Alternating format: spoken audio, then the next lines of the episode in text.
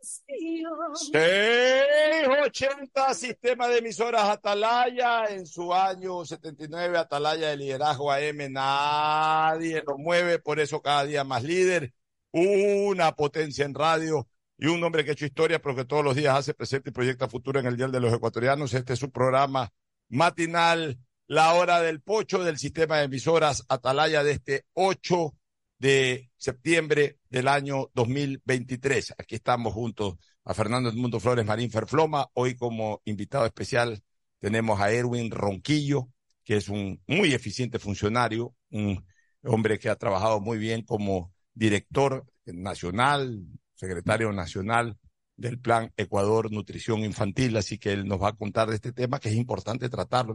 No, todo puede ser hablar de lo de siempre, la política y todo, también hay que hablar de de lo que es precisamente la política, política de Estado en temas de interés ciudadano. Eso vamos a hablarlo con Erwin en la primera parte del programa. Luego vamos a hablar sobre ya encuestas eh, con una encuestadora a la que yo le tengo mucha confianza, que la considero muy seria, la de Click Report, que ya tiene primeros reportes de segunda vuelta. Atento a eso y por supuesto, pues hoy vamos a desarrollar en extensis también lo que ocurrió anoche en el estadio más monumental, como le han puesto ahora, el estadio de River, la derrota lamentable de Ecuador 1 por 0. Y digo lamentable no porque el score podría sonar en otra época hasta, eh, podría sonar como un, un score eh, dignísimo, que no deja de serlo ante el campeón del mundo, ante el mejor jugador del planeta que es Messi.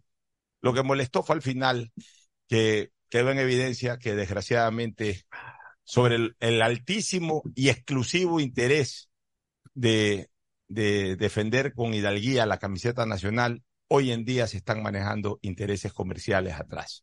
Y eso yo no lo voy a permitir porque yo lloré muchas lágrimas de cocodrilo, como hincha primero y como periodista después, para ver a, ver a mi selección en las Copas del Mundo, para que vengan ahora una serie de empresarios a querer hacer del fútbol ecuatoriano lo que les da la gana. Y eso sí no se lo vamos a permitir ni a, los de ahora ni a, ni a nadie. Que vendan todo lo que quieran vender con sus clubes. No usen la selección para vender jugadores que, que, que verdaderamente no están todavía para, para, para estar con la camiseta nacional. Este, pero bueno, ya de eso habrá, habrá mucha, muy, muchos minutos para conversarlo más adelante. Vamos a entrar con Erwin Ram, eh, Ronquillo. Así le digo Erwin Ramírez. Como estoy futbolizado. Vamos a hablar con Erwin Ronquillo, pero primero el saludo de Fernando Edmundo Flores Marín Perploma, el país. Fernando, buenos días. Eh, buenos días con todos. Buenos días, Pocho. Buenos días, Erwin. Efectivamente, es un tema muy interesante, la desnutrición infantil. Había una disminución, pero hay muchas causas que ocasionan desnutrición infantil. Algo lo estaba escuchando, lamentablemente no pude escuchar toda la entrevista al ministro, escuché una parte de, de la entrevista y es un tema que realmente eh, eh, es importante que la ciudadanía conozca, incluso hasta para poder manejar en los hogares un poco el concepto de cómo tiene que alimentarse, cómo tiene que tratarse la alimentación de los niños. Ya vamos a hablar con él precisamente de eso. Quiero saludar antes a un oyente muy querido, a Julito Hidalgo, que nos está escuchando. Julito. Julito Hidalgo. Julio Hidalgo nos está escuchando, Julito. Hombre, un abrazo, Julio. Un hombre que siempre está al pie del cañón en los distintos diales. Hay gente, Julio Hidalgo, Tony Taleb, eh, yo siempre saludo porque están escuchando todo el tiempo radio, no solamente nuestra radio, sino otras, y por supuesto a nosotros nos deferencia mucho el hecho que una persona o este grupo de personas que son como catadores de sintonía, que andan escuchando todo el mundo, eh, nos, nos dispensen eh, un ratito de su tiempo escuchándonos. Así que un saludo para Julito Hidalgo, ahora sí, Erwin, bienvenido. conozco que el gobierno nacional del presidente Guillermo Lazo Mendoza tomó eh, este tema de la desnutrición infantil crónica la tomó en un índice de 23,7, 23,9% y que la estaría dejando al momento en 21 algo, es decir, que ha habido una reducción de casi el 3%, que no suena así, hay mucha gente que dice 3% no es nada, pero 3% registrado en números son cerca de 20 mil niños, dos chuchos Benítez llenos, 20 mil niños, 20 mil niños es dos terceras partes del Estadio Olímpico Atahualpa solo de niños que antes tenían desnutrición crónica infantil y que hoy han salido de ese problema. Yo siempre, cuando es en número de, de personas, así una cantidad muy masiva, se las reflejo, se las represento a los oyentes, eh, tomando en consideración un escenario eh, en donde la gente está acostumbrada a ver mucha gente, para que vean que 20 mil no es poca cosa, 20 mil es dos terceras partes del Estadio Atahualpa, por ejemplo. Eh, solamente de niños que antes tenían ese problema y que hoy han salido del mismo. Así que nos gustaría, Erwin, primero dándote la bienvenida, que nos amplíes un poco más esta información. Bueno, primero que nada, muchísimas gracias, Pocho, Fernando, y a quienes nos están honrando con su atención por las ondas de radio Atalaya. Efectivamente, el día martes el presidente Guillermo Lazo hizo un importante anuncio. En el país hemos logrado que 20.000 niños y niñas estén libres de desnutrición crónica infantil. 20.000 niños y niñas menores de dos años. Eso significa... Menores de dos. Menores de dos años, porque ahí es, digamos, Sí. donde está la parte más crítica. Esto significa que hemos reducido la desnutrición crónica en base a, a un índice que el INEC publicó. Esta es una encuesta nacional de desnutrición infantil que lo que permite ver es que eh, mejoramos como, como país en 3.5 puntos porcentuales. El presidente Guillermo Lazo, cuando asume el mandato, él hace un compromiso. Él dice, en los cuatro años de mi gobierno vamos a reducir seis puntos porcentuales, es decir, hasta el año 2025. Sin embargo, transcurridos 28 meses, ya podemos hacer un anuncio de que estamos en esa dirección y que hemos, de hecho, eh, cumplido un poco más allá de lo previsto para, eh, el- digamos, esta fecha en la que está transcurrido el gobierno. 3.5 puntos porcentuales. Estábamos en el 23.6, eso mm, para que tengamos, no, no- nos quede. ¿Cuánto estaba exactamente? 23.6 Eh, lo dije, 23.7. y ahora está en 21, en 20.1. O sea que ha bajado 3 puntos algo. 3.5 puntos porcentuales. Y, y, y también hay otras, digamos, est- esta cifra eh, también nos hace mejorar en el ranking regional. Antes el Ecuador era el penúltimo país, el penúltimo país de Sudamérica. de Sudamérica. ¿De Sudamérica o de la América De la región, excluyendo Estados Unidos. Todos los... eh, el- De México acá. al- al- a todo lo que es Latinoamérica. A, a nivel de Latinoamérica, sí. Éramos el penúltimo en cuanto. Éramos el penúltimo entre como 28 países. Pero que, de, de- o sea, penúltimo quiere decir que estábamos en la cola de. Éramos el segundo en, en desnutrición. Claro, el segundo en la tasa más alta, Más de alta de desnutrición. ¿Y ahora en qué puesto estamos? Hoy estamos, eh, hemos subido por lo menos unos dos o tres puntos, por- perdón, posiciones en el ranking. La media regional está alrededor del 11%. Entonces todavía hay ¿De qué se produce esta, esta desnutrición crónica infantil? O sea, ¿por qué el Ecuador, siendo un país tan pequeño, por qué el Ecuador, siendo un país tan agrícola, por qué el Ecuador teniendo tantos nutrientes naturales? O sea, no se, ne- a ver, no se necesita plata para estar bien alimentado en un país como Ecuador. ¿Por qué no se necesita plata? Primero, desde el comienzo, porque las madres ecuatorianas, eh, las madres ecuatorianas, eh, digamos, la, la estructura ¿qué te digo?, morfológica de la mujer ecuatoriana, especialmente de sectores socioeconómicos medio hacia abajo. Son mujeres muy, muy bien dotadas en cuanto a calostro, en cuanto a, a, poder otorgar, eh, este, eh, eh, digamos, leche materna. Se lo ve incluso en, las calles, vemos que muchas mujeres, muchas mujeres dan incluso hasta de lactar en, en sectores públicos, pues bueno, y uno no, no lo ve mal eso, porque a la hora de la hora, si están en algún lugar, eh, eh, ya sea en la calle, en una acera, lo que sea, están nutriendo, a sus hijos. O sea, yo, yo parto de eso porque para mí ese es el primer nutriente que tiene un niño, o un, en este caso un neonato. Y a partir de ahí, nosotros somos un, un, país con tierra muy fértil en, en, eh, en tema agrícola, tenemos muchos nutrientes naturales, tenemos mucha, mucha alimentación, tanto en la sierra como en la costa, que te provee de vitaminas, te provee de, alguna manera también cierta proteína vegetal, una serie de cosas. Entonces, ¿por qué este país eh, eh, es tan carente en cuanto a buena nutrición y, y, tiene porcentajes tan altos de lo contrario, que es la desnutrición? Lo primero que hay que, eh, digamos, entender es que la desnutrición crónica no es un problema solo, no es un problema de salud propiamente, es una condición social que tiene muchos factores. Uno de ellos es la, pérdida permanente de nutrientes, ¿sí? ¿Y cuándo sucede eso? Cuando el niño pasa enfermo o no tiene acceso a leche materna o tiene, eh, toma agua contaminada. Ya, sobre este punto, eh, perdón que te interrumpa, pero son puntitos que no los quiero dejar pasar por alto. ¿Por qué en este país no hay mucha campaña sobre el tema de la nutrición de lactancia materna? O sea, se habla muy poco de eso, se publicita muy poco de eso, o sea, eh, realmente eh, se, ha, se, ha, perdido la costumbre. Yo te podría decir que en estamentos medios altos y altos ya las madres no dan de lactar.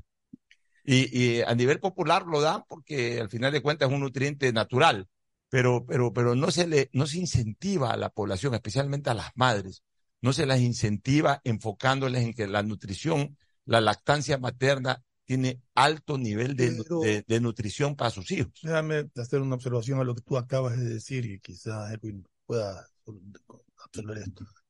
Eh, eh, cuando la mujer por naturaleza, cuando tiene leche materna, tiene que sacarlo. O sea, es una, es una, una vaina que, que, que le molesta en un momento dado tener, eh, contener la leche. Entonces, lo que pasa es que mucha, ahora hay aparatos para extraer la leche. Entonces, muchas personas, en lugar de amamantar al, bebé, extraen la leche materna, la guardan en biberones y se la dan después a los, a los bebés.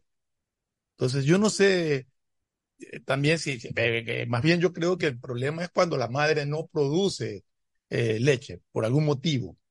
Y, yo quería preguntarte también referente a la desnutrición infantil en las edades que tú mencionaste. Muchas veces la desnutrición infantil se produce dentro o durante el tiempo de embarazo de la, de la madre por falta de, buena alimentación de la madre. Correcto. Sí, eh, a ver, esta política de, de, Estado eh, trabaja desde el embarazo. Nosotros estamos llegando con controles de embarazo a las, a las zonas, a todo el país, justamente para lograr que esa madre pueda tener acceso a hierro, ácido fólico, controles, eh, ecografías, vacunación que también debe tener durante esa etapa. Y, y, de esa manera aseguramos que el niño tiene mejor peso al momento del nacer y luego hay que mantener esos controles. Esa es una parte del problema. La otra tiene que ver con lo que bien manifiesta el pocho, la cultura nutricional, para que la, digamos, la ciudadanía, las madres sobre todo conozcan la importancia de mantener la leche materna que debe ser hasta los dos años. La leche materna, la lactancia materna debe mantenerse hasta los dos años. Ya, pero ¿cómo hace una madre que no, que no produce? Y, vamos a eso, ya vamos a eso. Y durante los seis primeros meses debe ser exclusiva, no debería comer nada más el niño, nada más de la leche materna. El cuerpo, el ser humano, el cuerpo del ser humano es, está preparado, en el caso de las mujeres, para dar de lactar. Eh, es muy rara la mujer que no pueda dar de lactar.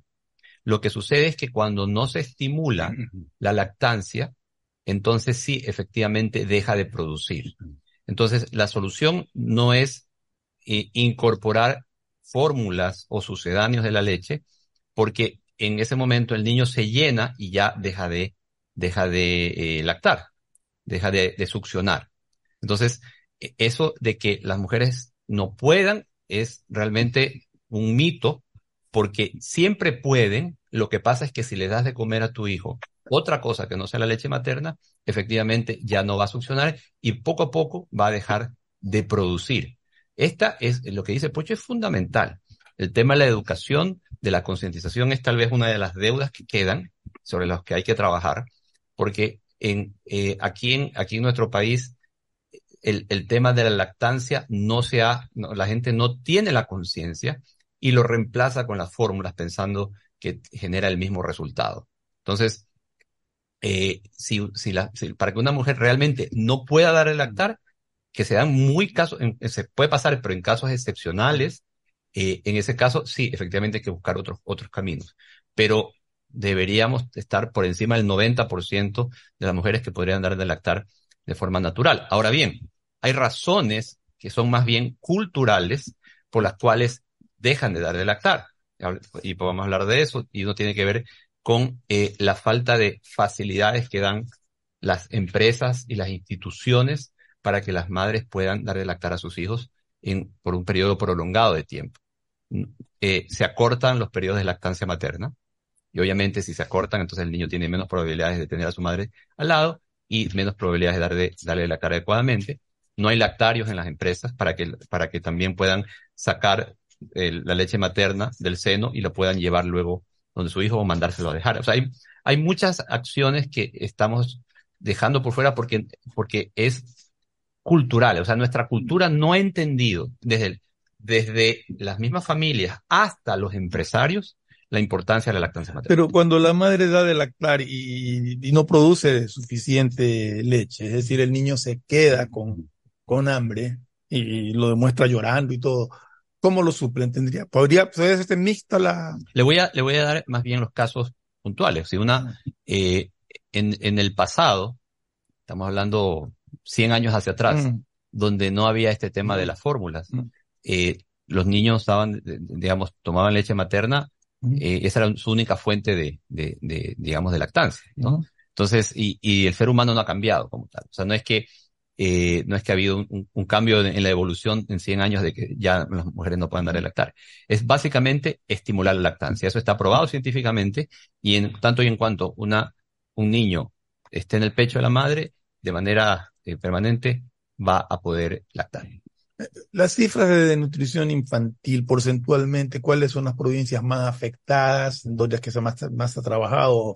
¿O cómo, cómo, cómo lo miden ustedes? ¿Cómo tienen la medición de eso? Bueno, esta cifra que se presentó, que es eh, eh que 20.000 niños y niñas en todo el país han, eh, se han librado de este problema, eh, es básicamente un dato nacional, ¿sí?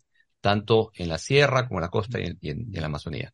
Sin embargo, hay provincias como Bolívar, Chimborazo, pero también Santa Elena, que tienen los índices más altos. Ha habido una reducción versus lo que tenían antes, pero siguen teniendo los índices más altos de desnutrición crónica. Entonces, lo que viene es comenzar a trabajar puntualmente en las acciones en cada provincia. En el caso de Santa Elena es el acceso a agua. Eh, ahí hay mucho por hacer. Hay comunidades donde no llega el agua, sencillamente, en la provincia de Santa Elena. La provincia de Santa Elena tiene más de 260 comunas. Esas comunas no tienen acceso a agua. En el, caso de la provincia de Chimborazo o Bolívar, tiene un poco más que ver con la cultura de alimentación, de los hábitos alimenticios, que se eh, prioriza mucho la, los granos y se deja a un lado la proteína animal. Entonces, son distintas circunstancias y por eso hay que atacar el problema de acuerdo a la región. ¿Y cuánto tiempo calculas que, que, que, te toma disminuir un punto en, en nutrición infantil para más o menos establecer? Eh, en, en, los países que lo han logrado, como como Perú y Chile, que es un, referente, porque de, de, hecho son vecinos nuestros, y si nosotros bien podríamos reducir al menos un punto por año, manteniendo una política pública financiada. De hecho, lo están demostrando, porque si cogieron el 24 de mayo del 2021, tú hablabas de 23.6, pero ese, esa fue una referencia al año 18. Correcto. Antes del COVID. Correcto.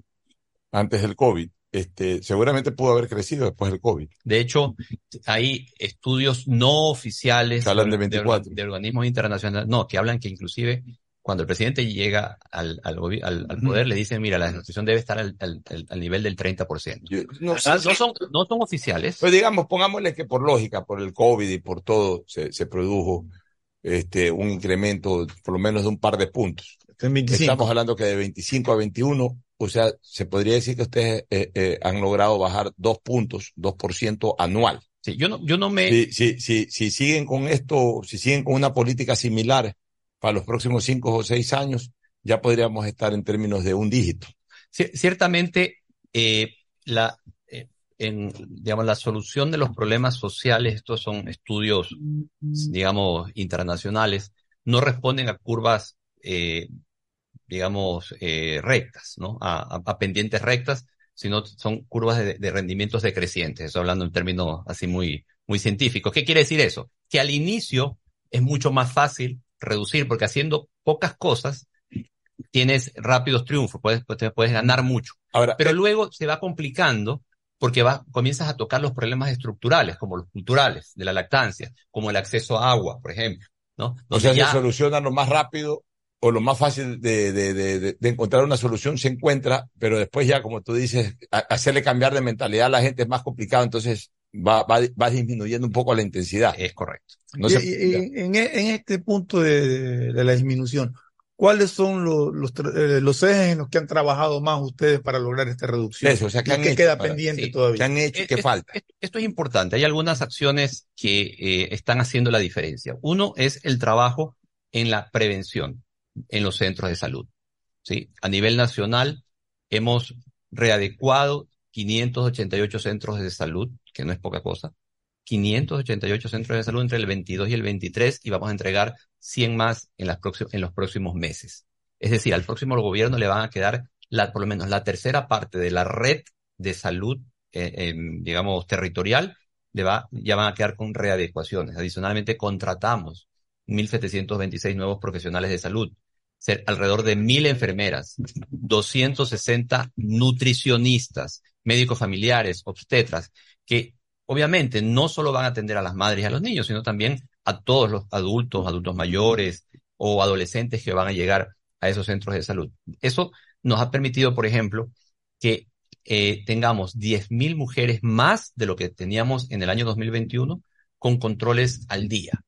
¿Sí? Esto es muy importante porque no es, no es lo mismo tener un control cada tres o cuatro meses que lo tengan todos los meses. Ahí comenzamos a hacer la diferencia porque se hace seguimiento. Y en el caso de niños, es, el dato es aún más impactante.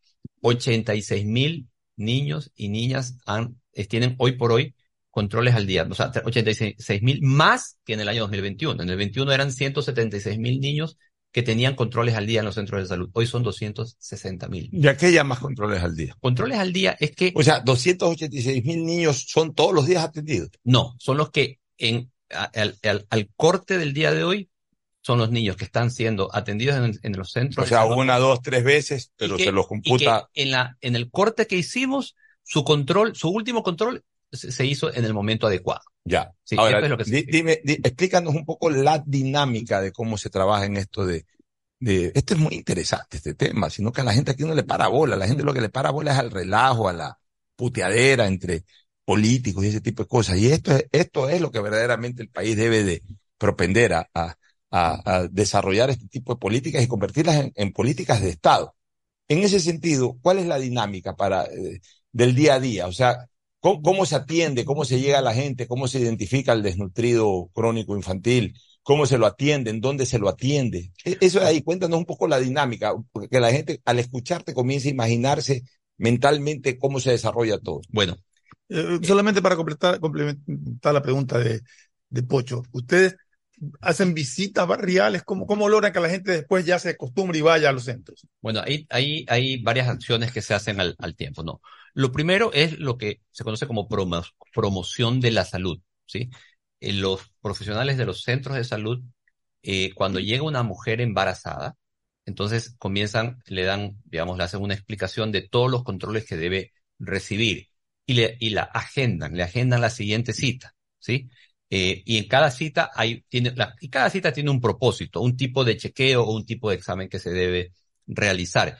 Y cuando la madre no va, por alguna razón, desde el centro de salud la llaman para que, para que vaya. Y si no puede ir, la visitan. Entonces, de esa manera. solamente para, para. Pero eso es cuando la madre va, por algún motivo va. Pero ¿cómo, ¿cómo, llegan ustedes a las personas para que vayan? Porque Ahora viene la, madres no van. Viene la otra parte, y ese, ahí está ahorita el reto. Hoy por hoy existe ya una red de salud que está preparada para recibir a las madres, pero todavía en ciertas regiones las madres no acceden a los servicios por muchas razones. Unas porque viven lejos mm. y otras porque sencillamente no les interesa o no conocen del problema y otras, y aquí hay que ser muy claro, sobre todo en las zonas rurales, los esposos, los padres de los niños no las dejan ir por machismo. Y es terrible. ¿Cómo por machismo? Por machismo, porque... O sea, voy a llevar al niño a tal, tal lugar. Porque no ¿Cuál, dejan, es el machismo? No las dejan salir de la, casa. otro hombre. No las dejan salir de, de, la, casa, así es, lamentablemente, y hay que decirlo. No las dejan salir de la casa porque en el centro de salud, de repente quien las atiende es un hombre. Y las pueden levantar. Entonces. estamos hablando de las mujeres embarazadas. De las mujeres embarazadas. Estoy hablando de cosas que se dan. Sobre todo en la Sierra Centro existe cultural, un problema cultural de, eh, de que no les permiten ir a los centros de salud por celos, por machismo. increíble, ¿no? Oye, ¿cómo, se, ¿cómo tú observas, o, sea, a la simple observación, a, una madre que, tiene problemas de, desnutrición crónica y que eso puede obviamente pues perjudicar eh, desde el propio origen, desde lo eh, hereditario prácticamente, a, a su hijo, a su hijo, por un lado, y en segundo lugar, cómo cuando se ve a un niño, cómo se ve que ese niño tiene desnutrición crónica infantil. Por eso es importante comenzar en el centro de salud, porque esto, la desnutrición crónica no es que es visible eh, como por ejemplo... Pues un gordo puede ser desnutrido crónico. La, la, existe de hecho lo que se llama la doble carga de la malnutrición, que es el caso de niños obesos con desnutrición crónica porque la desnutrición crónica se, se mide por medio de la talla, no por el peso. Es que aquí muchas veces hay la confusión de que para que desnutrición es porque está flaquito el niño, nada más. Correcto. Es un error. Ya, y, y, eso, pero a ver, pero, pero a ver, pero básicamente la desnutrición crónica infantil en personas con sobrepeso es más en un estamento medio alto y alto. No, inclusive se da en los, en los, en los niños. Porque lo que, lo que se dice, claro. Por mala, por mala, por mala alimentación, por ejemplo, por consumo de alimentos hiperprocesados, harinas, eh, Ya, pero eso, pero ya, claro, pero a veces en, los sectores populares no tienen, pues, para andar comiendo hamburguesa todos los días. En cambio, acá en nuestros círculos sociales, medios para arriba, eh, ya hoy, yo, yo tuve la suerte de, de ser parte de una generación de los años 70 cuando era niño tuve una, tengo una madre maravillosa que se preocupó mucho de nuestra nutrición. Entonces nosotros, que no éramos una familia adinerada, pero gracias al trabajo de mi señor padre, que en paz descanse, pudimos tener siempre los tres platos, como se dice. Esos tres platos mi madre los balanceaba. De noche nos daba arroz menestra y, y alguna proteína. De tarde siempre nos hacía, nos hacía ensalada, nos metía un rábano ahí que no lo como hace 30 años, desde que ya dejé la casa familiar no volvía a comer rábano, pero ese rábano era todos los días que en esa ensalada había ese rábano. Entonces mi mamá, que sí que este rábano tiene vitamina no sé cuántos, que la veteraba, que, la coliflor, que, que la sopa de no sé cuánto, la sopa de lenteja, que lo de esto y lo de otro, y siempre pues un arroz con algo, con alguna proteína. Entonces, eh, eh, digamos, yo tuve la suerte de tener esa alimentación, por supuesto me encantaban también eh, las hamburguesas, los hot dogs y los comía cuando podía pero, pero mi nutrición fue en base a eso. ¿Por qué adquirí sobrepeso? Porque tomaba mucha cola. En esa época no habían las famosas colas light. Eran las colas eh, que le llaman ahora, ¿cómo es? Original, el sabor original. En esa época todas eran sabor original. Entonces yo me tomaba 10 colas al día y por supuesto pues eso eh, coadyuvó mucho en mi sobrepeso. Pero ahora, los muchachos ya no comen nada. La mayoría están en manos hasta de empleadas ahí les hacen una hamburguesa o mandan a comprar al McDonald's una hamburguesa o mandan a comprar al Burger King otra hamburguesa o mandan a comprar por aquí otra hamburguesa o mandan a comprar el, pollo frito o mandan a comprar lo de aquí o las papas fritas. Entonces sí, se hacen gordos porque se llenan de calorías, pero en el fondo están malnutridos. Correcto. Sí, y por eso es que el regreso al, punto de que lo importante es, es, ir al centro de salud, porque la, en el centro de salud, ¿qué sucede? El, a la madre que va a la embarazada que asiste, a ella le, el, médico puede ir controlándole su peso eh, por medio de, las ecografías, el, desarrollo del niño, y se puede tomar acción desde el vientre, ¿sí? Entonces, pero eso solo lo puede saber un profesional, eso no lo podemos determinar al ojo, como decimos vulgarmente. Igual en el caso del niño.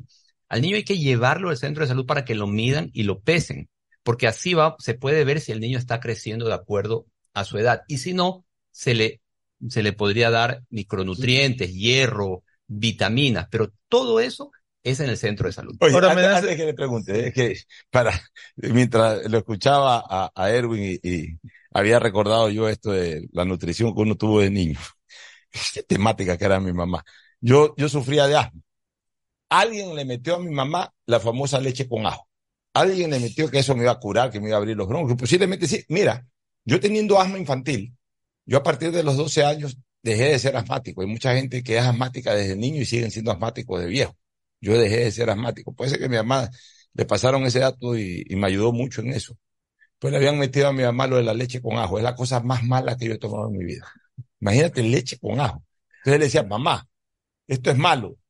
Hasta huele mal. Me decía, tápate, o sea, apriétate la nariz y toma, y un solo. No me sería un vasote tampoco, un vaso, ah, dale, una sola. Pero si esto es lo más malo, te lo tomas. Pero uno, uno así se alimentaba de muchacho. Entonces, evidentemente, pues las cosas son diferentes como desgraciadamente es hoy. Sí. Tú hablabas de, de, de un porcentaje de disminución en la desnutrición infantil, pero hasta dos años. ¿Qué pasa con los mayores de dos años?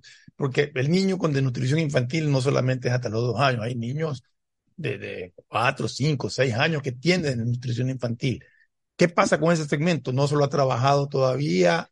¿Ha disminuido? ¿Está igual? ¿O qué piensan hacer con, con eso? Bueno, hay dos, dos respuestas. Primero, en, en, niños menores de 5 años también ha disminuido la desnutrición crónica. Son 60 mil niños menores de 5 años que, eh, digamos, han, han, superado también este problema a nivel nacional. Ahora bien, nosotros nos enfocamos en los mil primeros días de vida, que yeah. desde la, digamos, de la concepción, no, desde la concepción son 270 claro. días. Y luego 730 días luego que el niño nació. Son dos años. Son dos años exactos. Dos años. Sí. ¿Y por qué no? Tres años en total. En total, entre el embarazo, entre y, el embarazo es, y la... es, correcto. Ahora, ¿por qué?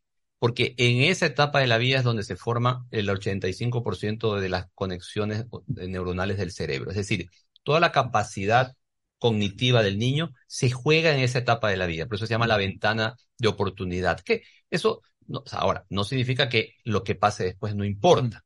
Pero ciertamente, si no solucionamos en los mil primeros días de vida, por más que queramos luego, si ese niño tuvo desnutrición crónica y se afectó su capacidad cerebral, luego no importa lo que hagamos, no va a ser muy no se difícil, lo va a recuperar. Va a ser muy difícil recuperar. Pero en todo caso, a una madre que nos esté escuchando ahorita y que te interesa saber cómo debe alimentar ya su hijo ya mayor, su hijo de 5 o 6 años, qué tipo de alimentos debería de consumir, o sea, qué, qué recomendaciones podrías dar para que alimenten a los niños y que sea sano para ellos. Mi recomendación es que vayan al centro de salud, porque además yo soy economista y mal podría yeah. hacerte una recomendación nutricional, yeah. pero ciertamente es lo mejor, porque incluso así yo fuese un nutricionista, no, hay que, hay que, ver niño. hay que entender la realidad del, del, del caso. En, en, un caso, podemos estar teniendo un, un, la situación de una madre que, perdón, de un niño que está desnut con desnutrición crónica, pero su problema no es la alimentación, sino el agua, el agua. ¿no? Y lo que hay que decirle a la madre es que hierva el agua antes de consumirla. En otro caso podría ser que eh, está comiendo, pero está comprando mal, digamos, la, la, la, la composición del plato es, es, inadecuada. En fin, entonces cada, cada realidad es distinta y lo, lo mejor es que vayan al centro de salud. ¿Y, y, los centros de salud están en todas partes? ¿Cómo están repartidos? Porque muchas madres no saben dónde hay un centro de salud posiblemente. Bueno, eh, eso sí es lo, lo, más probable es que toda madre que esté embarazada eh, sepa dónde está su centro de salud. No, estamos hablando de las madres de, hecho, de las, niños ya más de, ma, mayores, no de las embarazadas. Ah, bueno, en el caso de, de, no, de, las, de las niñas, de las, de las mujeres mayores, Exacto. tenemos una, la, la red de salud del Ecuador está digamos, está eh, establecida en todo el país. Eh, la mayoría de las, perdón, todas las parroquias tienen al menos un centro de son, salud. Son dispensarios del Ministerio de Salud. ¿Cómo, cómo, cómo, lo, cómo lo ubican? El, qué nombre? El nombre, el nombre correcto, el, muchas veces yo he escuchado en, la, en las zonas populares que le hablan del subcentro. Exacto, Así es como se conoce popularmente. Estos son los centros de salud, ¿no? Claro. Sí, son eh, dispensarios, muy pocas veces que se, se lo menciona. Okay. Muy bien, Erwin, te queremos agradecer. Yo creo que en este diálogo de más de media hora, la gente ha podido entender perfectamente el fecundo trabajo que ha realizado el gobierno del presidente Guillermo Lazo Mendoza en la persona de Erwin Ronquillo y todo su equipo de trabajo en la Secretaría de Nutrición de, de, de, lucha contra la desnutrición crónica infantil. ¿Cómo se llama exactamente el, el, el, órgano? El programa se llama Ecuador Crece sin desnutrición ya, infantil. ¿y la, ¿Y la secretaría cómo se llama? Así, Secretaría Técnica Ecuador Crece sin desnutrición bueno, infantil. Eh, realmente han hecho un muy buen trabajo. Ojalá esto se mantenga como política de Estado. Gane la señora González, gane el señor Novoa, gane en el 25 quien gane. Gente de la competencia de Erwin Ronquillo, él o cualquier otra persona, pero con ese tipo de competencia de entrega nacional, de, de, de compromiso nacional con el Estado, con la nación y con estos jóvenes, niños, madres que adolecen de este problema, ojalá esto se pueda instaurar, se aparte de la política electoral o mejor dicho, se aparte de la politiquería y se convierta en verdadera política de Estado. Te felicito, Erwin. Creo que ha sido un gran soporte para uno de los temas que el presidente no solamente que más le ha dedicado, sino que más lo ha apasionado. El punto que el propio presidente Lazo ha señalado que culminado su participación como presidente en cuestión de un par de meses más, él va a dedicar el resto de su vida, así lo dijo, el resto de su vida a, a seguir eh, apoyando la lucha contra la desnutrición crónica infantil. Supongo lo hará a través de alguna comisión, de alguna fundación, él es una persona que tiene un caudal económico importante que podría destinarlo para eso. Ese es su, esa es su intención. Y ojalá, si no, si ya no puede hacerlo en el ámbito público, en el ámbito privado, pues se llene de personas competentes que lo ayuden verdaderamente a desarrollar esta iniciativa que es muy loable por parte del presidente y que ha sido muy efectiva por parte de sus funcionarios, como en tu caso. Así que. Muchísimas gracias, Pocho, gracias, Fernando, y a todos quienes nos han escuchado el día de hoy. Nos vamos a una pausa, retornamos con análisis electoral, encuestas que ya tenemos, regresamos también con temas realmente delicados como el asesinato al concejal de Durán. Este, también ya se, eh, No, se, el- se allanaron ayer viviendas y se capturaron. El, el que secuestraron. Sí, sí, ayer Ah, ya, no lo, ya, ya lo mataron. Eh, Ya vamos a hablar de eso, desgraciadamente, señor concejal Vera, Vera, sí. del Partido Social Cristiano. Eh, también ya se han capturado a, a otras personas involucradas en el crimen de Fernando Villavicencio. Y luego estaremos ya en el segmento deportivo hablando del partido de ayer eh, entre Argentina y Ecuador. Volvemos. Si analizamos detenidamente el desarrollo urbanístico de Guayaquil, la conclusión técnica es que la vía a la costa es el único sector de crecimiento válido, el único punto con expansión factible y segura. Todos los estudios señalan que la vía Guayaquil-Salinas es el futuro, por razones de espacio, vías de acceso, provisión de servicios básicos y hasta por transporte, que cubre prácticamente la extensa área. Los demás caminos no son posibles. En el sur nos cierra el Golfo, en el este el río Guayas y los manglares, y en el norte los cerros y los grandes cultivos que alimentan al país. Por esto, todos los indicadores, todos, apuntan a que esta zona de la vía a la costa será la que mayor plusvalía tendrá a corto plazo y la más conveniente para todo proyecto inmobiliario, sea de vivienda o comercial. Es el futuro de Guayaquil, es el futuro de Ambienza. El siguiente es un espacio publicitario apto para todo público. Una buena ola depende del viento, del tiempo y de la luna. Pero ir tras ella en el momento exacto solo depende de ti. El mar, como los negocios, es para valientes. Si te vas a lanzar, lánzate. El crecimiento de tu empresa es hoy. Por eso tenemos para ti el crédito PYME Pacífico. Tasa desde el 10% hasta 6 años plazo y sin garantía. Conoce más en www.bancodelpacifico.com. Banco del Pacífico. Pedagogía, diseño, medicina, arquitectura, comercio, turismo, nutrición, literatura, computación, psicología, trabajo social, electricidad, agronomía, animación digital. La verdad es que tenemos tantas carreras que ofrecerte que no nos alcanzan en esta cuna. Ven a la Feria de Estudios de la UCSG y descúbrelas todas. Te esperamos este 5 de agosto, de 8 a 17 horas, en la avenida Carlos Julio Arosemena, kilómetro 1 y medio. Tenemos muchas sorpresas y beneficios para ti. Universidad Católica de Santiago de Guayaquil. Nuevas historias, nuevos líderes. 3. Con Pega 3 ganas hasta 500 veces lo jugado. Tienes 6 días de la semana para pegarle a la suerte. Juégalo de lunes a sábado y no te pierdas el sorteo en vivo cada noche a las 8. Empieza a jugar desde 50 centavos con tus tres números favoritos y atrévete a multiplicar tu dinero. Consíguelo en tiendas cerca de tu casa y puntos de la suerte. No te pierdas la oportunidad de multiplicar hasta 500 veces tu dinero. Pégale a tu suerte con Pega 3. Pégale a tu suerte con Pega 3. Viaja conectado con Internet a más de 150 países al mejor precio con el chip internacional Smart SIM de Smartphone Soluciones. Estamos 24 horas en los aeropuertos de Guayaquil y Quito, pasando migración junto al Duty Free. También en Plaza Quil, local 55, en San Borondón, en la avenida principal de Entre Ríos. Lo importante es que cuando viajes estés conectado, sin esperar conectarte un Wi-Fi. Conéctate directamente con tu chip al teléfono celular que quieras llamar a través del WhatsApp o de manera directa. No lo olvides, Smart SIM de Smartphone Soluciones te espera en el aeropuerto con atención 24 horas. Presentamos la nueva tarjeta de débito Ban Ecuador Mastercard, un sistema de pago moderno y seguro pensado en nuestros microempresarios, productores agropecuarios y mujeres beneficiarias del bono de desarrollo humano. Además de los créditos de Ban Ecuador, esta tarjeta nos ayuda a comprar con seguridad. Nuestros clientes tendrán acceso a millones de establecimientos para comprar sin necesidad de efectivo. Le agradezco a Ban Ecuador por haber modernizado el sistema para que todos estemos a la vanguardia Gobierno del Ecuador. Guillermo Lazo, presidente. 593 te regala 10 dólares para que los multipliques pronosticando y jugando en la casa de pronósticos más pro del país. Recíbelos registrándote en www.bet593.es utilizando el código GOL. Regístrate ahora y empieza a convertir tu pasión por los deportes en dinero. Recuerda código GOL, GOL, GOL.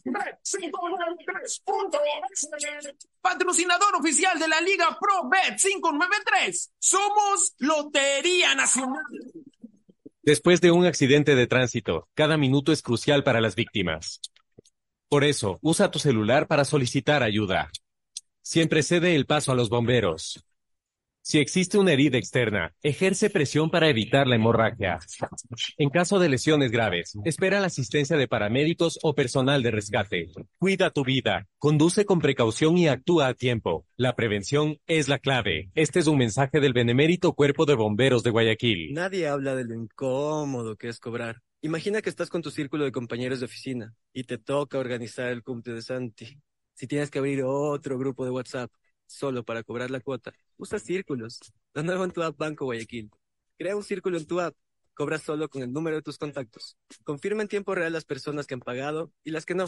Ahora cobrar y pagar ya no es incómodo. Usa círculos desde tu app Banco Guayaquil. Y si no eres cliente, abre una cuenta online en minutos. Si necesitas vitamina C, no te preocupes. Pide las tabletas masticables y tabletas efervescentes de genéricos Equagen, 100% de calidad y al alcance de tu bolsillo.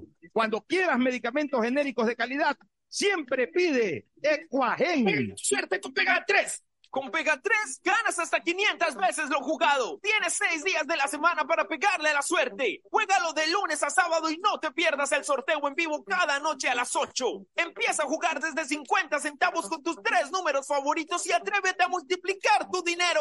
Consíguelo en tiendas cerca de tu casa y puntos de la suerte. No te pierdas la oportunidad de multiplicar hasta 500 veces tu dinero. Pégale a tu suerte con Pega 3. Pégale a tu suerte con Pega 3. Presentamos la nueva tarjeta de débito Ban Ecuador Mastercard, un sistema de pago moderno y seguro pensado en nuestros microempresarios, productores agropecuarios y mujeres beneficiarias del bono de desarrollo humano. Además de los créditos de Ban Ecuador, esta tarjeta nos ayuda a comprar con seguridad. Nuestros clientes tendrán acceso a millones de establecimientos para comprar sin necesidad de efectivo. Le agradezco a Ban Ecuador por haber modernizado el sistema para que todos estemos a la vanguardia del tiempo. Gobierno del Ecuador. Guillermo Lazo, presidente. Y tú siempre quisiste ser influencer o más bien poder generar el mejor contenido para tus redes. Mole el Fortín lo hace posible porque tu momento de brillar ha llegado. Vuélvete un pro con Mole el Fortín. Sí. Por cada 15 dólares de compras participas por un espectacular combo profesional que incluye un iPhone Pro Max, un estabilizador, un drone y una laptop para que puedas generar el mejor contenido posible y tener los seguidores que siempre soñaste. Recuerda que Mole el Fortín en promociones siempre, siempre te conviene.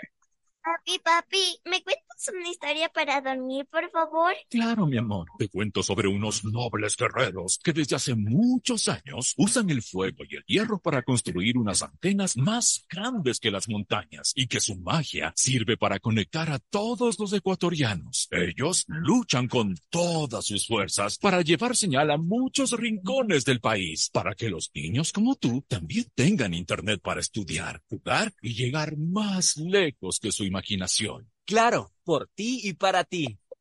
Más información en claro.com.es. Estás al aire en la llamada ganadora. ¿Cuál sería el premio perfecto para una promo de ahorro? Eh, un crucero o una maestría. No, no, 15 mil dólares. ¡Correcto! Todas las anteriores.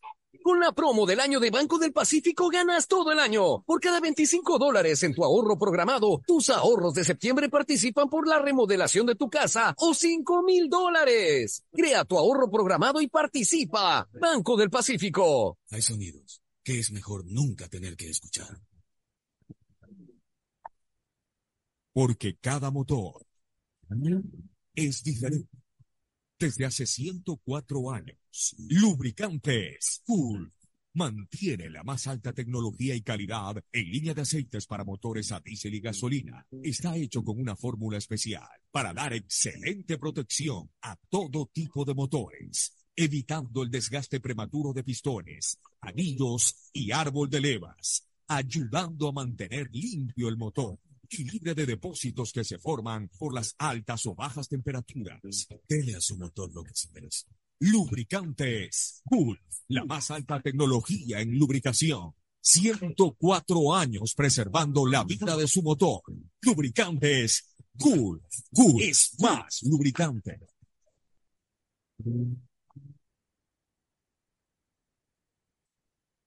Fin del espacio publicitario. Usted está escuchando un programa de opinión, categoría O, apto para todo público. Sí, algo así.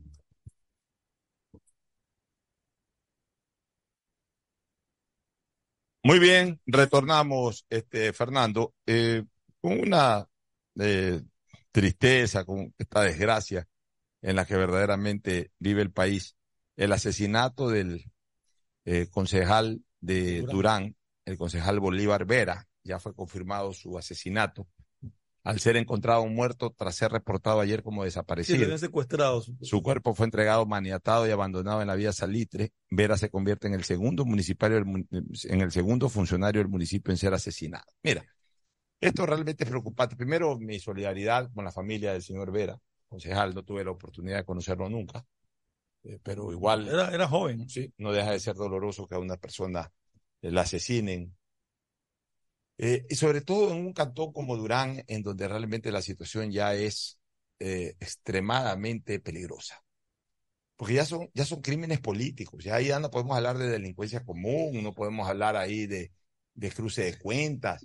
Estamos hablando, mira, Durán Pero- es, Durán es el cantón, Fernando, que más incidencia ha tenido sobre crímenes políticos. Y recordemos, el primer caso fue el, de, el del fiscal, el del agente fiscal de Durán, que fue asesinado en una gasolinera. Luego, en la tentativa de asesinato al alcalde eh, que entraba en funciones ese día en el Cantón Durán, este, Luis Esteban Chonillo. Posteriormente, el crimen hace no menos de dos meses del funcionario municipal que asesinaron ahí en los bajos del municipio. Y ahora matan a un concejal. Es decir, están matando incluso o intentando matar no solamente a funcionarios o a fiscales, sino que están intentando matar a autoridades electas. Es, es un tema gravísimo porque eh, ya, ya está, eh, Durán es quizás el cantón que más avesado en ese sentido. Sí, en Manta mataron a un alcalde, en Quito mataron a un candidato a la presidencia de la República, pero en Durán eh, el centro Matan de a ataque los funcionarios municipales. matan funcionarios municipales, concejales o, o al propio alcalde. El alcalde se salva de milagro. Entonces, realmente algo está pasando en Durán y, y, y, y, y se sigue manejando este tema así muy superficialmente. Eh, Durán, acuérdate que fue el primero en, en, en dar la clarinada alerta cuando aparecieron colgados una serie de cabezas En, en paso de desnivel. asesinados en pasos de desnivel. O sea, Durán se ha convertido en una zona terrible, una zona complicadísima, una zona en donde, eh, a pesar de ser relativamente un cantón pequeño, poblado sí, pero como cantón, un cantón pequeño. Poblado sí, poblado debe tener 600 mil personas, quizás un poco menos, pero, pero no se encuentra una solución a esta situación. Sigue dándose esto. Eh, realmente yo no sé, yo no sé con, con todo esto que está pasando, y eh, yo no sé cómo, cómo puede funcionar ese municipio. O sea, Y es que es preocupante porque Durán es paso obligado para la gente que va a es paso obligado, pero, pero ¿cómo puede funcionar ese municipio con tantas necesidades que hay en Durán, como el tema del agua potable, por ejemplo? Eh, Luis Esteban Chonillo, que es un muchacho que se preparó, un joven, eh, joven empresario que se hizo político y se preparó para servir a su pueblo. Realmente yo creo que está en este momento atado de manos y pies, está arriesgando su vida. Aquí yo hice un comentario hace unos tres meses recomendándole que renuncie. Yo ya cumplí con su padre. Yo lo llamé a, a Lucho Chonillo, tú eres amigo de Lucho también, entiendo. Sí, claro. Yo soy muy amigo de Lucho. Yo lo llamé a Lucho, yo no tengo empacho en decirlo públicamente, yo lo llamé a Lucho a decirle que le recomienda a su hijo que renuncie.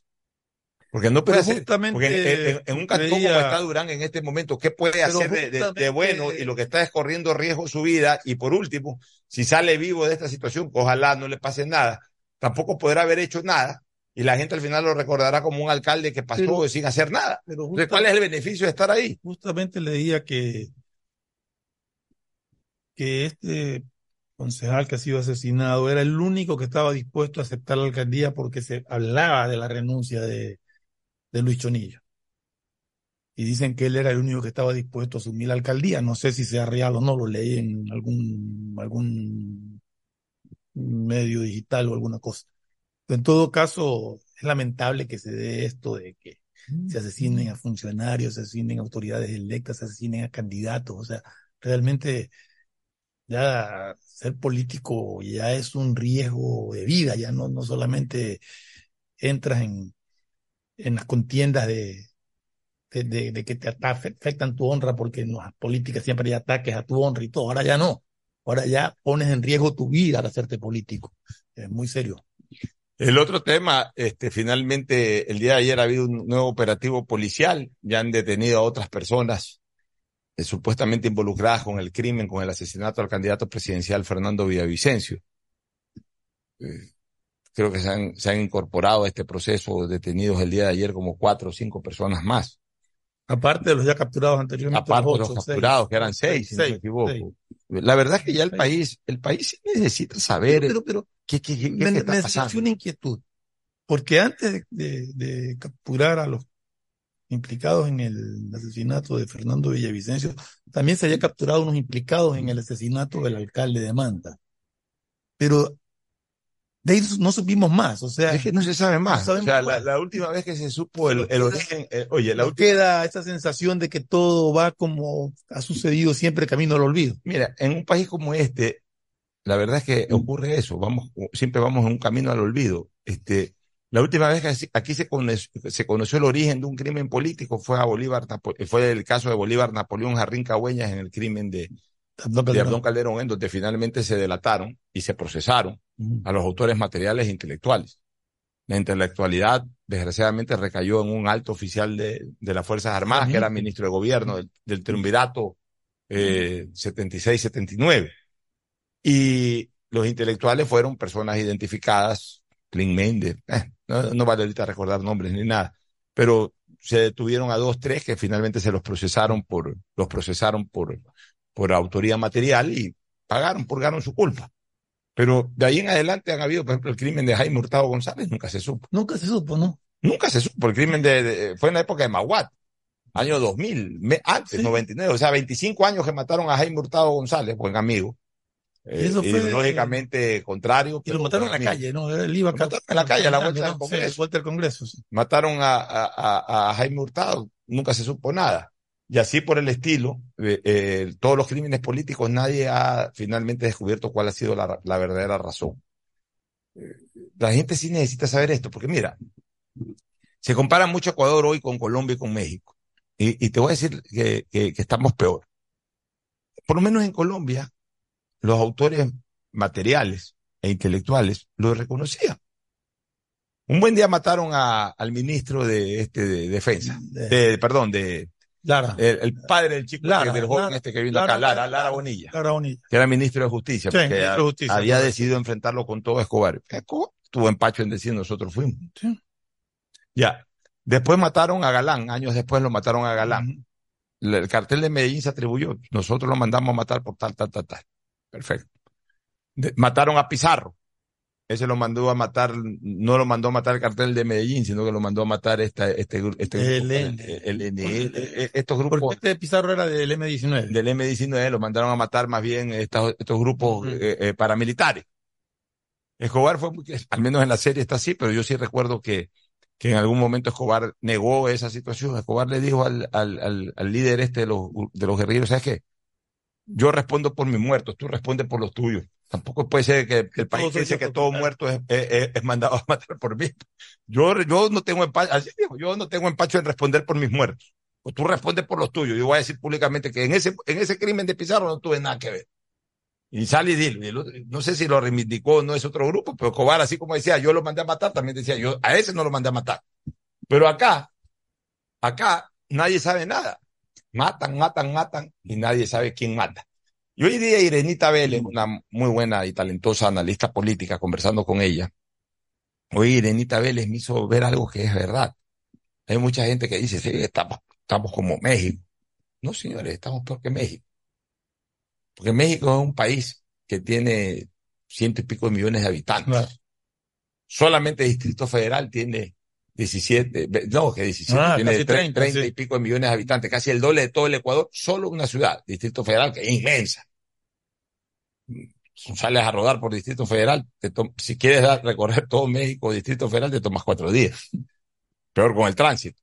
Ya, es inmensa. Entonces, claro, eh, también hay crímenes y todo, pero, pero, pero el- el- el- la región es extensa, o sea, el país es extenso, las ciudades son extensas, la población es mayúscula. Entonces, sí, hay crímenes, eh, uno se informa de los crímenes y todo, y de los actos eh, del narcotráfico y de las bandas y toda esa cuestión, pero en un país muy grande, con mucha población. Acá, siendo nosotros un terreno, un, un territorio pequeño y con relativamente poca población, como que se concentra más pues la sangre, como que se concentra más el terror, pues peor, pues, este, Fernando. Porque como que lo vemos en la acera, como que lo vemos en la, en, en la acera que salimos de aquí, o como que lo vemos en la esquina a 20 metros de distancia. En cambio, en México pasan esas cosas y tienen que estar en el sitio para verlo. Acá, acá ocurre porque esto es chiquito, pues. Y, y la intensidad hoy de los crímenes es demasiado, demasiado grande, está totalmente exacerbada. Da la impresión de que acá se centra más en determinadas zonas, en determinadas ciudades. En México ocurre en, muchos estados que están afectados por la delincuencia, pero acá se centra mucho en, en tres, cuatro zonas máximo donde se cometen la mayor cantidad de, de crímenes violentos, ¿no? De crímenes eh, de esta naturaleza. Así es. Bueno, vamos a lo de Click Report. Click Report es una encuestadora en la cual yo tengo mucha credibilidad. Es una encuesta liderada por Francis Romero, que es un encuestador de primera categoría, y que sobre el cual yo tengo, insisto, eh, mucha credibilidad. Eh, por favor, no, no me conversen ahí. Estoy, estoy al aire y escucho y me distraigo. Eh, Yo tengo mucha credibilidad sobre- eh, con esta encuestadora Click Report. Entonces, como siempre, presenta distintas temáticas antes de entrar a lo político. Eh, Situación actual del país. En la situación actual del país, el 93-41 piensa que la situación es mala. Ya, y apenas el 659 piensa que la situación es buena. Sí, pero situación mala, eh, quisiera saber el, por, el- Ya, el por el- qué, ¿no? Si, no sé el si está ahí. 51-4 piensa que la delincuencia es la principal Exacto. causa de una situación mala. El 14-18 piensa que es la corrupción. El 9.19 piensa que es el sicariato. Entonces ahí tienes que sumarle al 51. Entonces estamos hablando del 60% que piensa que por temas de delincuencia esto está acabado prácticamente. Corrupción 14-18, desempleo 8-29, crisis económica 7-15, que yo también asumo, eh, 8 y 7-15. Mira que de todas maneras el tema del índice económico o el tema económico ha bajado en relación a lo que era antes. Hoy la gente enfoca a la delincuencia este tema. El narcotráfico 324, entonces también tienes que sumarle el narcotráfico a lo que es delincuencia en general. Entonces estamos hablando de un 64% que piensa que es delincuencia el principal problema. Lo que pasa que dentro de la delincuencia en general, mira que la gente tiene mejor percepción que el gobierno. Que la gente es además lo que lo vive. La gente piensa que sí, que hay narcotráfico, pero la gente no enfoca el narcotráfico como el principal problema, sino el principal problema de la gente es la delincuencia. En cambio, el gobierno piensa que el principal problema de la delincuencia es el narcotráfico. Bueno, se ver relacionado, ¿no? O sea, mucha gente te puede decir la delincuencia y está pensando no en, no en un- una cosa específica, sino en general, la delincuencia en general, el sicariato. El que te dice la delincuencia incluye sicariato, narcotráfico y todo. O sea, realmente debería haber una sola respuesta y ahí está dividida en, en varios Bueno, conceptos. Mira que me, llama la atención que la gente ya en salud pública no siente que hay tanto problema, apenas el 0,16%. Tiene Y, y, y el alza de precios tampoco. La gente al final de cuentas se acostumbra y se... Tampoco que en este tampoco país las cosas hoy sí, cuestan eh, una cosa y, y, y, y- y después cuestan el doble. ¿no? 0.81. Bueno, eso en términos generales problema país. Luego viene, eh, ¿cuál es el principal problema personal que tiene la gente? El desempleo. Porque, ojo, una cosa es el problema general y otra cosa es el problema personal. Claro. O sea, el problema personal, al final, de- el problema general, abro la puerta de la calle, ¿cuál es mi principal problema? Mi principal problema es que me puedan robar. Pero ya una vez que yo entro a mi casa, ¿cuál es el principal problema? Que no tengo empleo. Entonces, por eso el desempleo sigue siendo el principal problema, 28.77%. Y la crisis económica, 22.10%, que yo creo que está ligada, lo que sumarían más o menos un 50%. Pero lo de la delincuencia, lo del sicariato, que también está aquí, terminan sumando un treinta y pico por ciento. O sea, hay gente que considera que su principal problema, ¿y, y quién es yo, esta gente? yo creo que es por la zona en que viven. Y en general, porque mira, hay gente que dice, a ver, mi principal problema es el desempleo. Chuta, pues yo tengo empleo en cambio, pero, pero no, puedo ir con comodidad, no, puedo ir con tranquilidad. Ahí está la gente que, por ejemplo, tiene su negocio. Y su problema es que lo van a vacunar, pues, ¿no? Es que mira, yo, yo te pongo lo siguiente. El 28.77%, el momento que está en su casa y que, y que igual hoy se tiene miedo en todos lados, pero el momento que está en su casa le dicen, oye, ¿cuál es tu principal problema? Pucha, que no tengo empleo. Pero en cambio yo creo que los que marcan delincuencia y sicariatos, eh, y, y, y, y- y- eh, especialmente estos son los que sí tienen la posibilidad de producir, ya sea como empleados de dependencia o como, como o como- profesionales. o como profesionales o como, eh, eh, o como eh, Propietarios de negocio. propietarios de negocio. Entonces, para ellos el problema no es el desempleo, para ellos es cómo llego a, mi, ¿Cómo llego? cómo llego a mi negocio.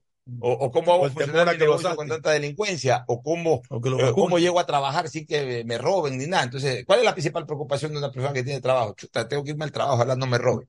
Es la principal preocupación de esa persona. El que no tiene empleo, en cambio, se encierra en su casa, a lo mejor no lo van a robar porque está, pas- pasa encerrado las 24 horas en su casa.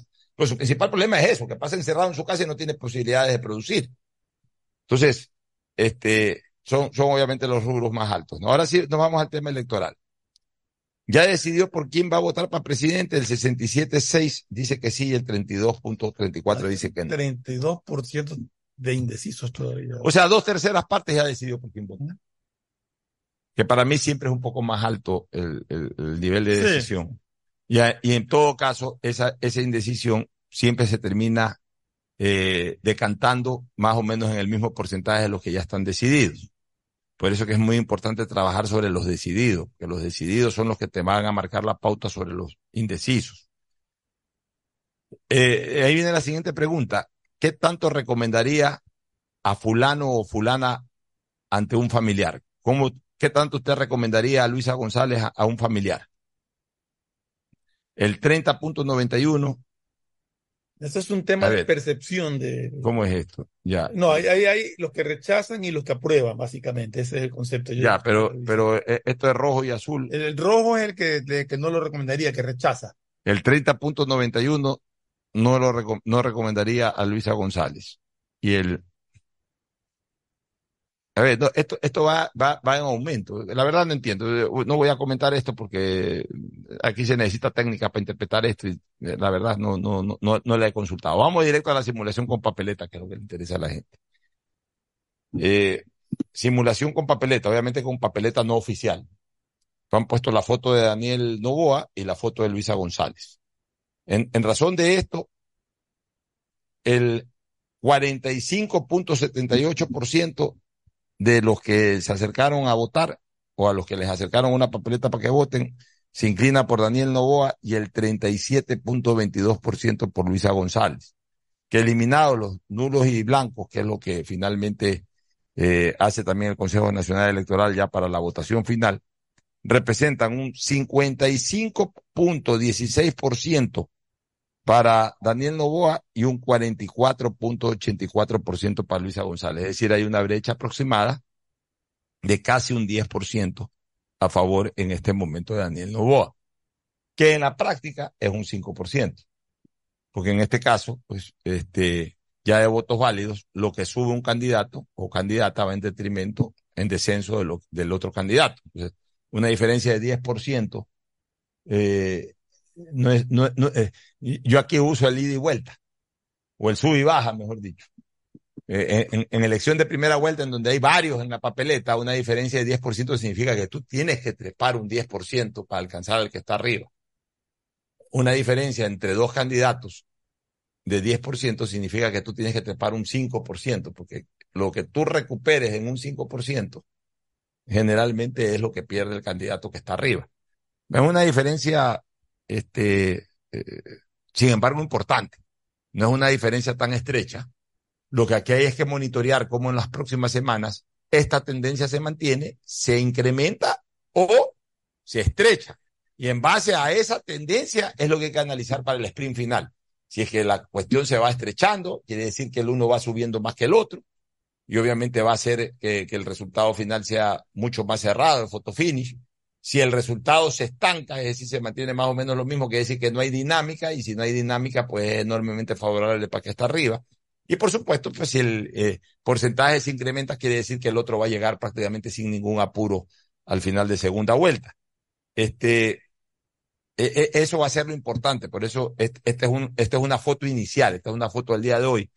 De aquí a 15 días es importante conocer nuevos resultados de estas elecciones. Ahora, Fernando, esta diferencia de casi 10 puntos es bastante lógica, es bastante lógica acorde a la tendencia que pueden tener los electores de los otros candidatos que participaron en primera vuelta. Nosotros habíamos hecho un ejercicio más o menos parecido y sin hacer encuestas, solamente por, por lógica, interpretábamos que la diferencia a favor de, de Daniel Novoa podría ser más o menos entre un 5 y 6%. Esta encuesta lo incrementa un poco más. Yo donde creo que Daniel Novoa tiene que comenzar a trabajar un poco más fuerte es en terminar de conquistar el voto de Villavicencio. Y para terminar de contestar, para terminar de concretar el voto de Villavicencio, yo creo que tiene que endurecer un poquito el discurso anticorreísta, que Daniel Novoa lo toca muy poco. ¿Por qué? Porque, porque ese, ese, ese, ese nicho es un nicho absolutamente anticorreísta. Pero yo creo que, que, que a Novoa le, ha funcionado no entrar en esta. Pero en primera vuelta. Le, le ha funcionado. Y de hecho, eh, eh, eh, su estrategia para conquistar el voto de los votantes de Villavicencio está en lo que dijo, que no que se investigará hasta las últimas consecuencias, que contratará asistencia internacional de organismos internacionales especializados en crímenes para investigar y llegar hasta las últimas consecuencias para descubrir quién fue el asesino de, de Fernando Villavicencio. Y me parece correcto. No, no creo que pueda cambiar su posición y empezar a hacer un discurso anticorreísta que, que de repente cause, ah, pero, mira, ya se volvió igualito que los otros y todo. Yo creo que tiene que mantener pero, Lo que sí tiene que ser es duro en hablar sobre cómo va a combatir la corrupción y ser duro en lo que acaba de hacer eh, hace pocos, de decir que va a ser muy drástico en investigar quién es o quiénes son los autores del crimen. Mira, yo cuando digo que él tiene que endurecer el discurso anticorreísta, no te estoy diciendo que entran los insultos, a, a, a, las ofensas, porque eso tampoco le gusta a la gente hoy en día, o le puede gustar a un sector de la gente, no, no a la mayoría. Estoy hablando de endurecer la política, eh, eh, endurecer el discurso anticorreísta vinculado con temas de corrupción y otras cosas más. Porque ese es el, ese es el punto que cautivó de Villavicencio a sus electores. Porque mira, la vez pasada hacíamos una reflexión. Sí, pero acordémonos que Villavicencio fueron 20 años de andar en... Ya, está bien, pero, pero, pero, pero Villavicencio cautivó al anticorreísta, al anticorreísta que quiere escuchar que, que, sí que van a seguir investigando sobre procesos judiciales, etcétera, que denunciando. No te digo que asuma, asuma la misma posición de Villavicencio, porque ya Villavicencio pues era un experto en esa materia y tenía toda la información acumulada de años, etcétera, pero simplemente eh, recordarle a la gente que votó por Villavicencio que él no solamente que esté en un polo contrario a Correa o al correísmo, sino que él va a, a, a, dar todas las aperturas del caso para investigaciones y todo ese tipo de cosas. Porque con eso va a cautivar el voto que le dieron, que le dieron a Villavicencio los anticorreístas. Porque mira, yo estaba reflexionando sobre algunas cosas. El voto topic, yo creo que más lo pierde que Pero lo gana. Una, una, una observación. Yo creo que de por sí el voto de Villavicencio, el anticorreísta, de por sí ya está decantado. No, No, va. no, No, no creo que un anticorreísta vaya a votar por el candidato. de no, Correa. espérate un ratito. No sé. Ya voy, Bueno, a, ya voy a hablar sobre el voto de. Villavicencio. Pero vamos a hablar primero del voto topic. El voto topic es un voto social cristiano. Porque yo no creo que haya existido voto topic. Algo sí aportó topic, pero básicamente fue un voto social cristiano. Creo que Topic aportó algo en gente Topic- en joven. Ya, gente Topic, joven. no, Topic aportó algo en gente joven de clase media para arriba. Que de un 14%, yo le quito a todos ellos un 3% que puede irse a nulos, a todos los candidatos. O sea, dependiendo, a los que pasan de, de 10 les quito 3, a los que no llegan a 10 les quito un 2% de, de la estructura de ellos de 7, 5, 3%. Este, hablemos de- del voto topic. El voto topic, eh, digamos que de 11%, yo diría que se divide más o menos en un 7-4. Un 7% de clases populares y un 4% de sectores socioeconómicos medios para arriba. ¿Cuánto crees tú que aportó Topic como él con su Topic discurso? habrá aportado un 2 y pico, 3%, no aportó más. Ya. Y aportó básicamente en la clase socioeconómica media alta, alta, media. Ya, eso de ahí es muy probable que se vayan donde Daniel Novoa. No totalmente, pero es muy probable que se vayan donde Daniel Novoa. En donde Daniel Novoa va a perder esa votación, o sea, no es que no la va a tener, pero va a tener menos que sus contrincantes en la votación popular del PCC. Porque la votación popular del, del PCC es una votación que es PCC. O sea, que cuando ven un candidato PCC, votan por el PCC. Pero si no está el candidato del PCC, al estar concentrado en un estamento popular, sobre ellos hay mucha influencia de su entorno, es decir, de sus vecinos, de sus amigos, que son gente de sectores populares, en donde es fuerte Correa, en donde es fuerte el correísmo. Entonces los terminan captando, los terminan cooptando, más que captando, cooptando a su favor hacia, hacia la votación, en este caso de las cinco. Por eso que yo creo que eh, eh, la votación topic o la votación social cristiana más o menos se va a dividir. O sea, posiblemente gane por muy poco Novoa o posiblemente gane por muy poco González, pero no es que la votación de topic se vaya preferentemente hacia uno de los candidatos. La votación de Otto yo sí creo que se va a ir preferentemente a, a donde Daniel Novoa, porque el discurso de Otto y el estilo de Otto es ese estilo muy parecido al, al que hoy tiene Daniel Novoa y además es de gente que, que, que, sí marca distancias con el correísmo. Entonces ahí yo sí creo que preferentemente se le va a ir a favor de, de, de, Daniel Novoa. El, el voto Jaco Pérez, yo creo que se va a dividir. Y ahí no te podría decir si en la división del voto Jaco Pérez más se van a ir donde Correa, en donde están más cercanos ideológicamente, o más donde Novoa, en donde por el rechazo que pueda tener el correísmo dentro de esos votantes de Jaco Pérez, este, podrían ver como opción a Novoa. Pero, pero, por el tema ideológico yo veo difícil que el que votó por, por Pérez vote por Novoa. Entonces yo creo que el, el, el voto de Jaco Pérez está más cerca de, de Correa, o sea, de Luisa González que de Daniel Novoa. Igual el voto Armijos. El voto Armijos yo lo veo mucho más cerca a Correa, aunque sea mínimo, pero lo veo mucho más cerca al correísmo que a Daniel Novoa. El voto Herbas, el voto Herbas yo lo veo más cerca a Daniel Novoa, aunque haya sido ínfimo lo de Herbas en esta ocasión, pero lo veo más cerca de, de Daniel Novoa porque es un voto de empresario joven, de centro izquierda o centro, que tampoco simpatiza mucho con el correísmo y que pudi pudiera asumir una mayor simpatía con, la candidatura de Novoa. Entonces, ahí más o menos está equilibrado el partido. ¿Qué es lo que marcaría una diferencia? El voto Villavicencio. El voto Villavicencio yo creo que está dividido en dos partes, este, eh, eh, en dos partes. Una parte es el voto que definitivamente nunca se lo van a dar a Correa, se lo van a dar a cualquiera que no sea, que, que enfrente a Correa. Ese lo tiene garantizado este, eh, Daniel Novoa, así no diga nada, así no diga una palabra. Pues yo sí creo que hay un porcentaje de ese voto de Villavicencio que quiere escuchar más o menos lo que hablaba Villavicencio, de que, porque es gente que, que obviamente eh, odian tanto al correísmo, que quieren escuchar en el contrincante del correísmo que, que va a haber, eh, no, no, quiero usar la palabra persecución, porque esa no es la idea, pero que va a haber investigación, que no se va a dejar pasar las cosas, etcétera, etcétera que de todas maneras es un porcentaje que puede ser de un 5 o 6% de la votación que sacó Villavicencio, Pero, y que al no escuchar eso en el contrincante no va a votar por Correa, pues se puede ir por el voto nulo. Ah. Por el voto que me importita. Pero entonces estamos es... hablando de un porcentaje de votación de, de, de, de la, lo que corresponde al voto de Villavicencio, que una buena parte se iría con Novoa y ese 5 o 6% que tú dices que se iría nulo, lo favorece también a Novoa. Pero es que lo, ya, pero que lo puede favorecer más si es directo. Ah, no, yo sé que lo puede favorecer directo. Estoy hablando de que ya, pero, pero lo puedes conquistar. Es, es, gente que no se va, pienso yo, no va a ir hacia la Está bien, pero si lo puedes conquistar en vez de que se te desperdicie, porque, porque el, el, ese voto directo te ayuda a incrementar mucho más el porcentaje efectivo de votos. Pero depende de lo que tú quieras ver, porque también puedes perder votos de gente que votó por ti por no estar en, inmerso en esa política de confrontación y de pelea. Y dice, ah, no, ya empezó con lo mismo de todos, mejor bueno, me abro. O sea, vos te digo, tiene que, manejarlo, que, tú tiene que, manejarse con cautela. Por eso, es que, insisto, yo sí pienso que, que hay que manejar un discurso adecuado para eso. Pues si vas a entrar al insulto personal, sí, ahí puedes perder un, un, porcentaje de ese voto. Pero si puedes manejar un discurso de combatir la corrupción, ya, de, de, combatir la corrupción, que desgraciadamente en este país eh, puedes sacar una serie de cosas, ¿no? De que, que las sentencias, que las sentencias por algo existen.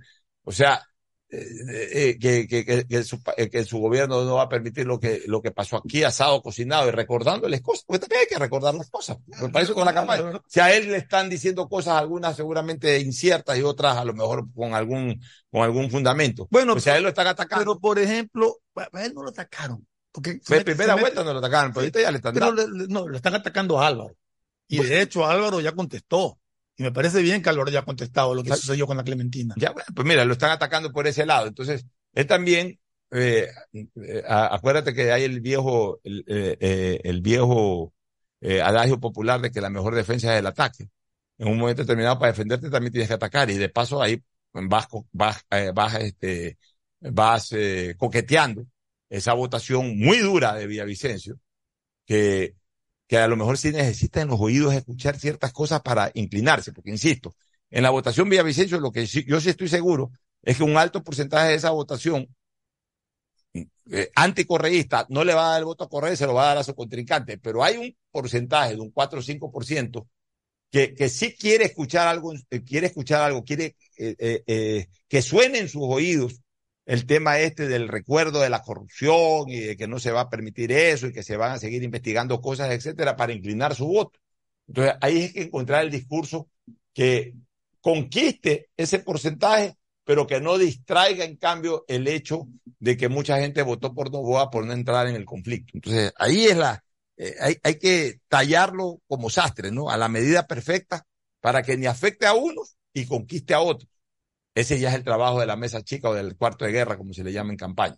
Mientras tanto, Luisa, Luisa tendrá que ver cómo conquista eh, eh, votos que la consoliden, ¿no? porque, porque me da la impresión por, por estos primeros resultados electorales que ella no sale de, de, de, esa votación dura, de esa votación dura del recuerdo de lo de ayer, como que todavía no termina de conquistar votación directa por sí misma. Entonces, ella tiene que ver qué hace para eh, cautivar votos, para cautivar votos por su personalidad, ya no tanto por lo que representa, sino por su personalidad. Es que por lo que representa ya lo obtuvo. De aquí en adelante diría que, que el 80 o 90% es lo que ella pueda. Así es. Bueno, vámonos a la pausa para retornar con el análisis del partido de ayer entre Ecuador y Argentina. Ya volvemos. Auspician este programa. Si necesitas vitamina C, no te preocupes. Pide las tabletas masticables y tabletas efervescentes de genéricos Equagen, 100% de calidad y al alcance de tu bolsillo. Cuando quieras medicamentos genéricos de calidad, siempre pide Equagen. Aceites y lubricantes Gulf, el aceite de mayor tecnología en el mercado. Acaricia el motor de tu vehículo para que funcione como un verdadero Fórmula 1 con aceites y lubricantes Gulf pedagogía, diseño, arquitectura, economía, medicina, comercio, turismo, nutrición, literatura, computación, psicología, trabajo social, electricidad, agronomía, animación digital. Son tantas las carreras que te ofrece la Universidad Católica Santiago de Guayaquil que no alcanzan a señalarse todas. Universidad Católica Santiago de Guayaquil siempre tiene sorpresas y beneficios para ti. Nuevas historias, nuevos líderes. Si estás pensando en expandir tu negocio, ir por nuevos mercados, abrir nuevos locales, lánzate y arriesgate, que para eso Banco del Pacífico creó el crédito PYME Pacífico. Tasa desde 10% hasta 6 años plazo y sin garantía. Conoce más en www.bancodelpacifico.com. Si eres de los que siempre aciertas resultados, pero no pronosticas, llegó el momento que empieces a convertir esa buena suerte en dinero. Regístrate en bet593.es con el código POCHO para recibir 10 dólares de regalo. Hazlo ahora y convierte tu pasión por los deportes en dinero. Recuerda, código Pocho, Bet593.es, patrocinador oficial de la Liga Pro Bet593. Viaja conectado con Internet a más de 150 países al mejor precio con el chip internacional Smart SIM de Smartphone Soluciones. Estamos 24 horas en los aeropuertos de Guayaquil y Quito, pasando migración junto al Duty Free. También en Plaza Quil, local 55, en San Borondón, en la avenida principal de Entre Ríos. Lo importante es que cuando viajes estés conectado, sin esperar conectarte un Wi-Fi. Conéctate directamente con tu chip al teléfono celular que quieras llamar a través del WhatsApp o de manera directa. No lo olvides, Smart SIM de Smartphone Soluciones te espera en el aeropuerto con atención 24 horas al día. Hey, tú, que siempre quisiste ser influencer, o más bien poder generar el mejor contenido para tus redes. Mole el lo hace posible, porque tu momento de brillar ha llegado. Vuélvete un pro con Mole el sí. Por cada 15 dólares de compras participas por un espectacular combo profesional que incluye un iPhone Pro Max, un estabilizador, un drone y una laptop para que puedas generar el mejor contenido posible y tener los seguidores que siempre soñaste. Recuerda que Mole el Fortín en promociones siempre, siempre te conviene. Nadie habla de lo incómodo que es cobrar. Imagina que estás con tu círculo de peloteo y tienes que reservar la cancha. Si te pasas pidiendo que lleven suelto para pagarla, pero no completas y terminas en contra, usa círculos, lo nuevo en tu app Banco Guayaquil. Crea un círculo en tu app, cobra solo con el número de tus contactos, confirma en tiempo real las personas que han pagado y las que no. Ahora cobrar y pagar ya no es incómodo. Usa círculos desde tu app Banco Guayaquil. Y si no eres cliente, abre una cuenta online en minutos. Estás al aire en la llamada ganadora. ¿Cuál sería el premio perfecto para una promo de ahorro? Eh, un crucero o una maestría. No, no, 15 mil dólares. Correcto. Todas las anteriores. Con la promo del año de Banco del Pacífico ganas todo el año. Por cada 25 dólares en tu ahorro programado, tus ahorros de septiembre participan por la remodelación de tu casa o 5 mil dólares. Crea tu ahorro programado y participa. Banco del Pacífico. Una buena ola depende del viento, del tiempo y de la luna. Pero ir tras ella en el momento exacto solo depende de ti. El mar, como los negocios, es para valientes. Si te vas a lanzar, lánzate. El crecimiento de tu empresa es hoy. Por eso tenemos para ti el crédito PYME Pacífico. Tasa desde el 10% hasta 6 años plazo y sin garantía. Conoce más en www.bancodelpacifico.com. Banco del Pacífico. Compra ya tu Pega 3, el nuevo producto de Lotería Nacional en el que puedes ganar hasta 500 veces lo jugado desde 50 centavos. De lunes a sábado, escoge tus tres números favoritos y prepárate para multiplicar tu dinero. Consíguelo en todos los puntos de la suerte, comercios o tiendas autorizadas cerca de tu casa y pégale a tu suerte con Pega 3. Presentamos la nueva tarjeta de débito Ban Ecuador Mastercard, un sistema de pago moderno y seguro pensado en nuestros microempresarios, productores agropecuarios y mujeres beneficiarias del bono de desarrollo humano. Además de los créditos de Ban Ecuador, esta tarjeta nos ayuda a comprar con seguridad. Nuestros clientes tendrán acceso a millones de establecimientos para comprar sin necesidad de efectivo. Le agradezco a Ban Ecuador por haber modernizado el sistema para que todos estemos a la vanguardia del tiempo. Gobierno del Ecuador. Guillermo Lazo, presidente. Señoras y señores, arrancamos con el viaje por todo el país. Empezamos con Juan que le envía una selfie de sus vacaciones en la Amazonía a su novia en Puerto El Morro. Pero ¿lo logrará? Ahí es donde entra la jugada Diego, el técnico declaró que el mantenimiento de las antenas por todo el país que forma parte de una gran red que Pedro controla desde el centro de operaciones donde millones de ecuatorianos se conectan al mismo tiempo como Carla, la novia de Juan que recibe su celular la foto que le envió de sus vacaciones. El trabajo de miles de personas alrededor de todo el país hace posible conectarte en cualquier rincón del Ecuador.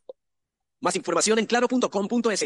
Pégala tu suerte con Pega 3. Con Pega 3 ganas hasta 500 veces lo jugado. Tienes 6 días de la semana para pegarle la suerte. Juégalo de lunes a sábado y no te pierdas el sorteo en vivo cada noche a las 8. Empieza a jugar desde 50 centavos con tus tres números favoritos y atrévete a multiplicar tu dinero.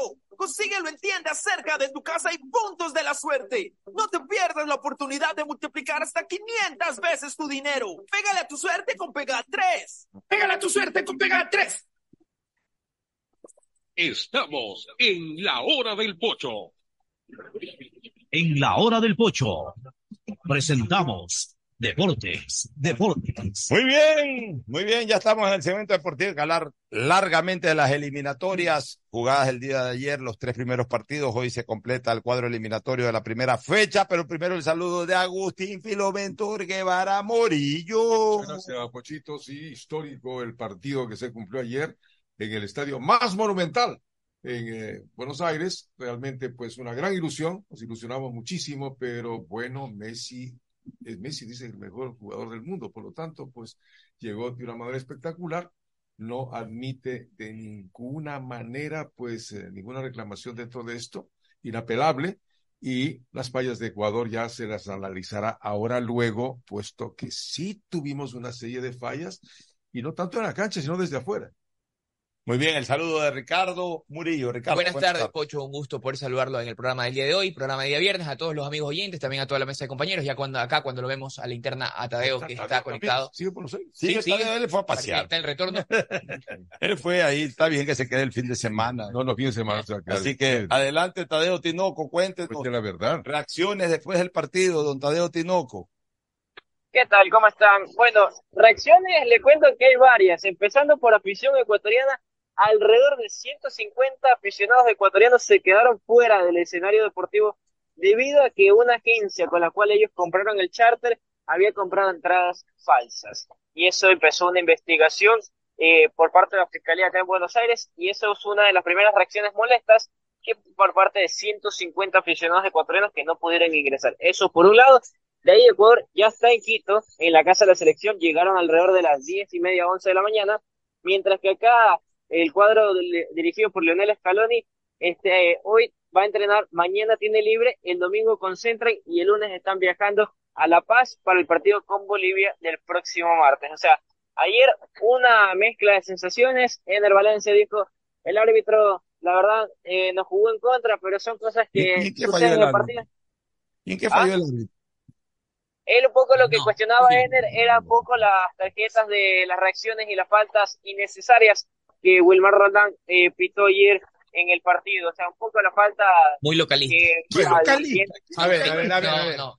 O sea, yo, yo sostengo que el árbitro, sin incidir en el resultado, pitó faltas que no eran dos o tres faltas que se ve noto clarito que quitaron limpiamente la pelota y pitó faltas. Eso sí se dio, no hay que negarlo. Y eso sí no estamos diciendo nada. Pero si lo. No, si, si hubo. Si hubo. Eso lo comentaba yo ayer cuando vi el partido, pues eso no es foul, ¿por qué lo pita? ¿Cómo que porque no? Correcto. Y si tú lo pitan, que por qué no pite ese foul? No, es que no, es que, Es que el- Ah, La es que no dice conforma que no- no pues. ¿Cómo puede un Es árbitro? algo en lo que el VAR No. interviene porque no. Ya, no si no juega- interviene el- a ver, es que eso es lo que yo no entiendo entonces. Si el VAR no interviene, Porque no ayer, es penal, a- ni ya, nada, ayer, ca- ya, ayer casi que ni se sintió el VAR. O sea, creo que no, no hubo una sola consulta del VAR. Ya, ok, perfecto. Ya, aquí en cambio nos quejamos de que ah, por, quítame esta paja, van al VAR. Ya, ok. Uno. Dos.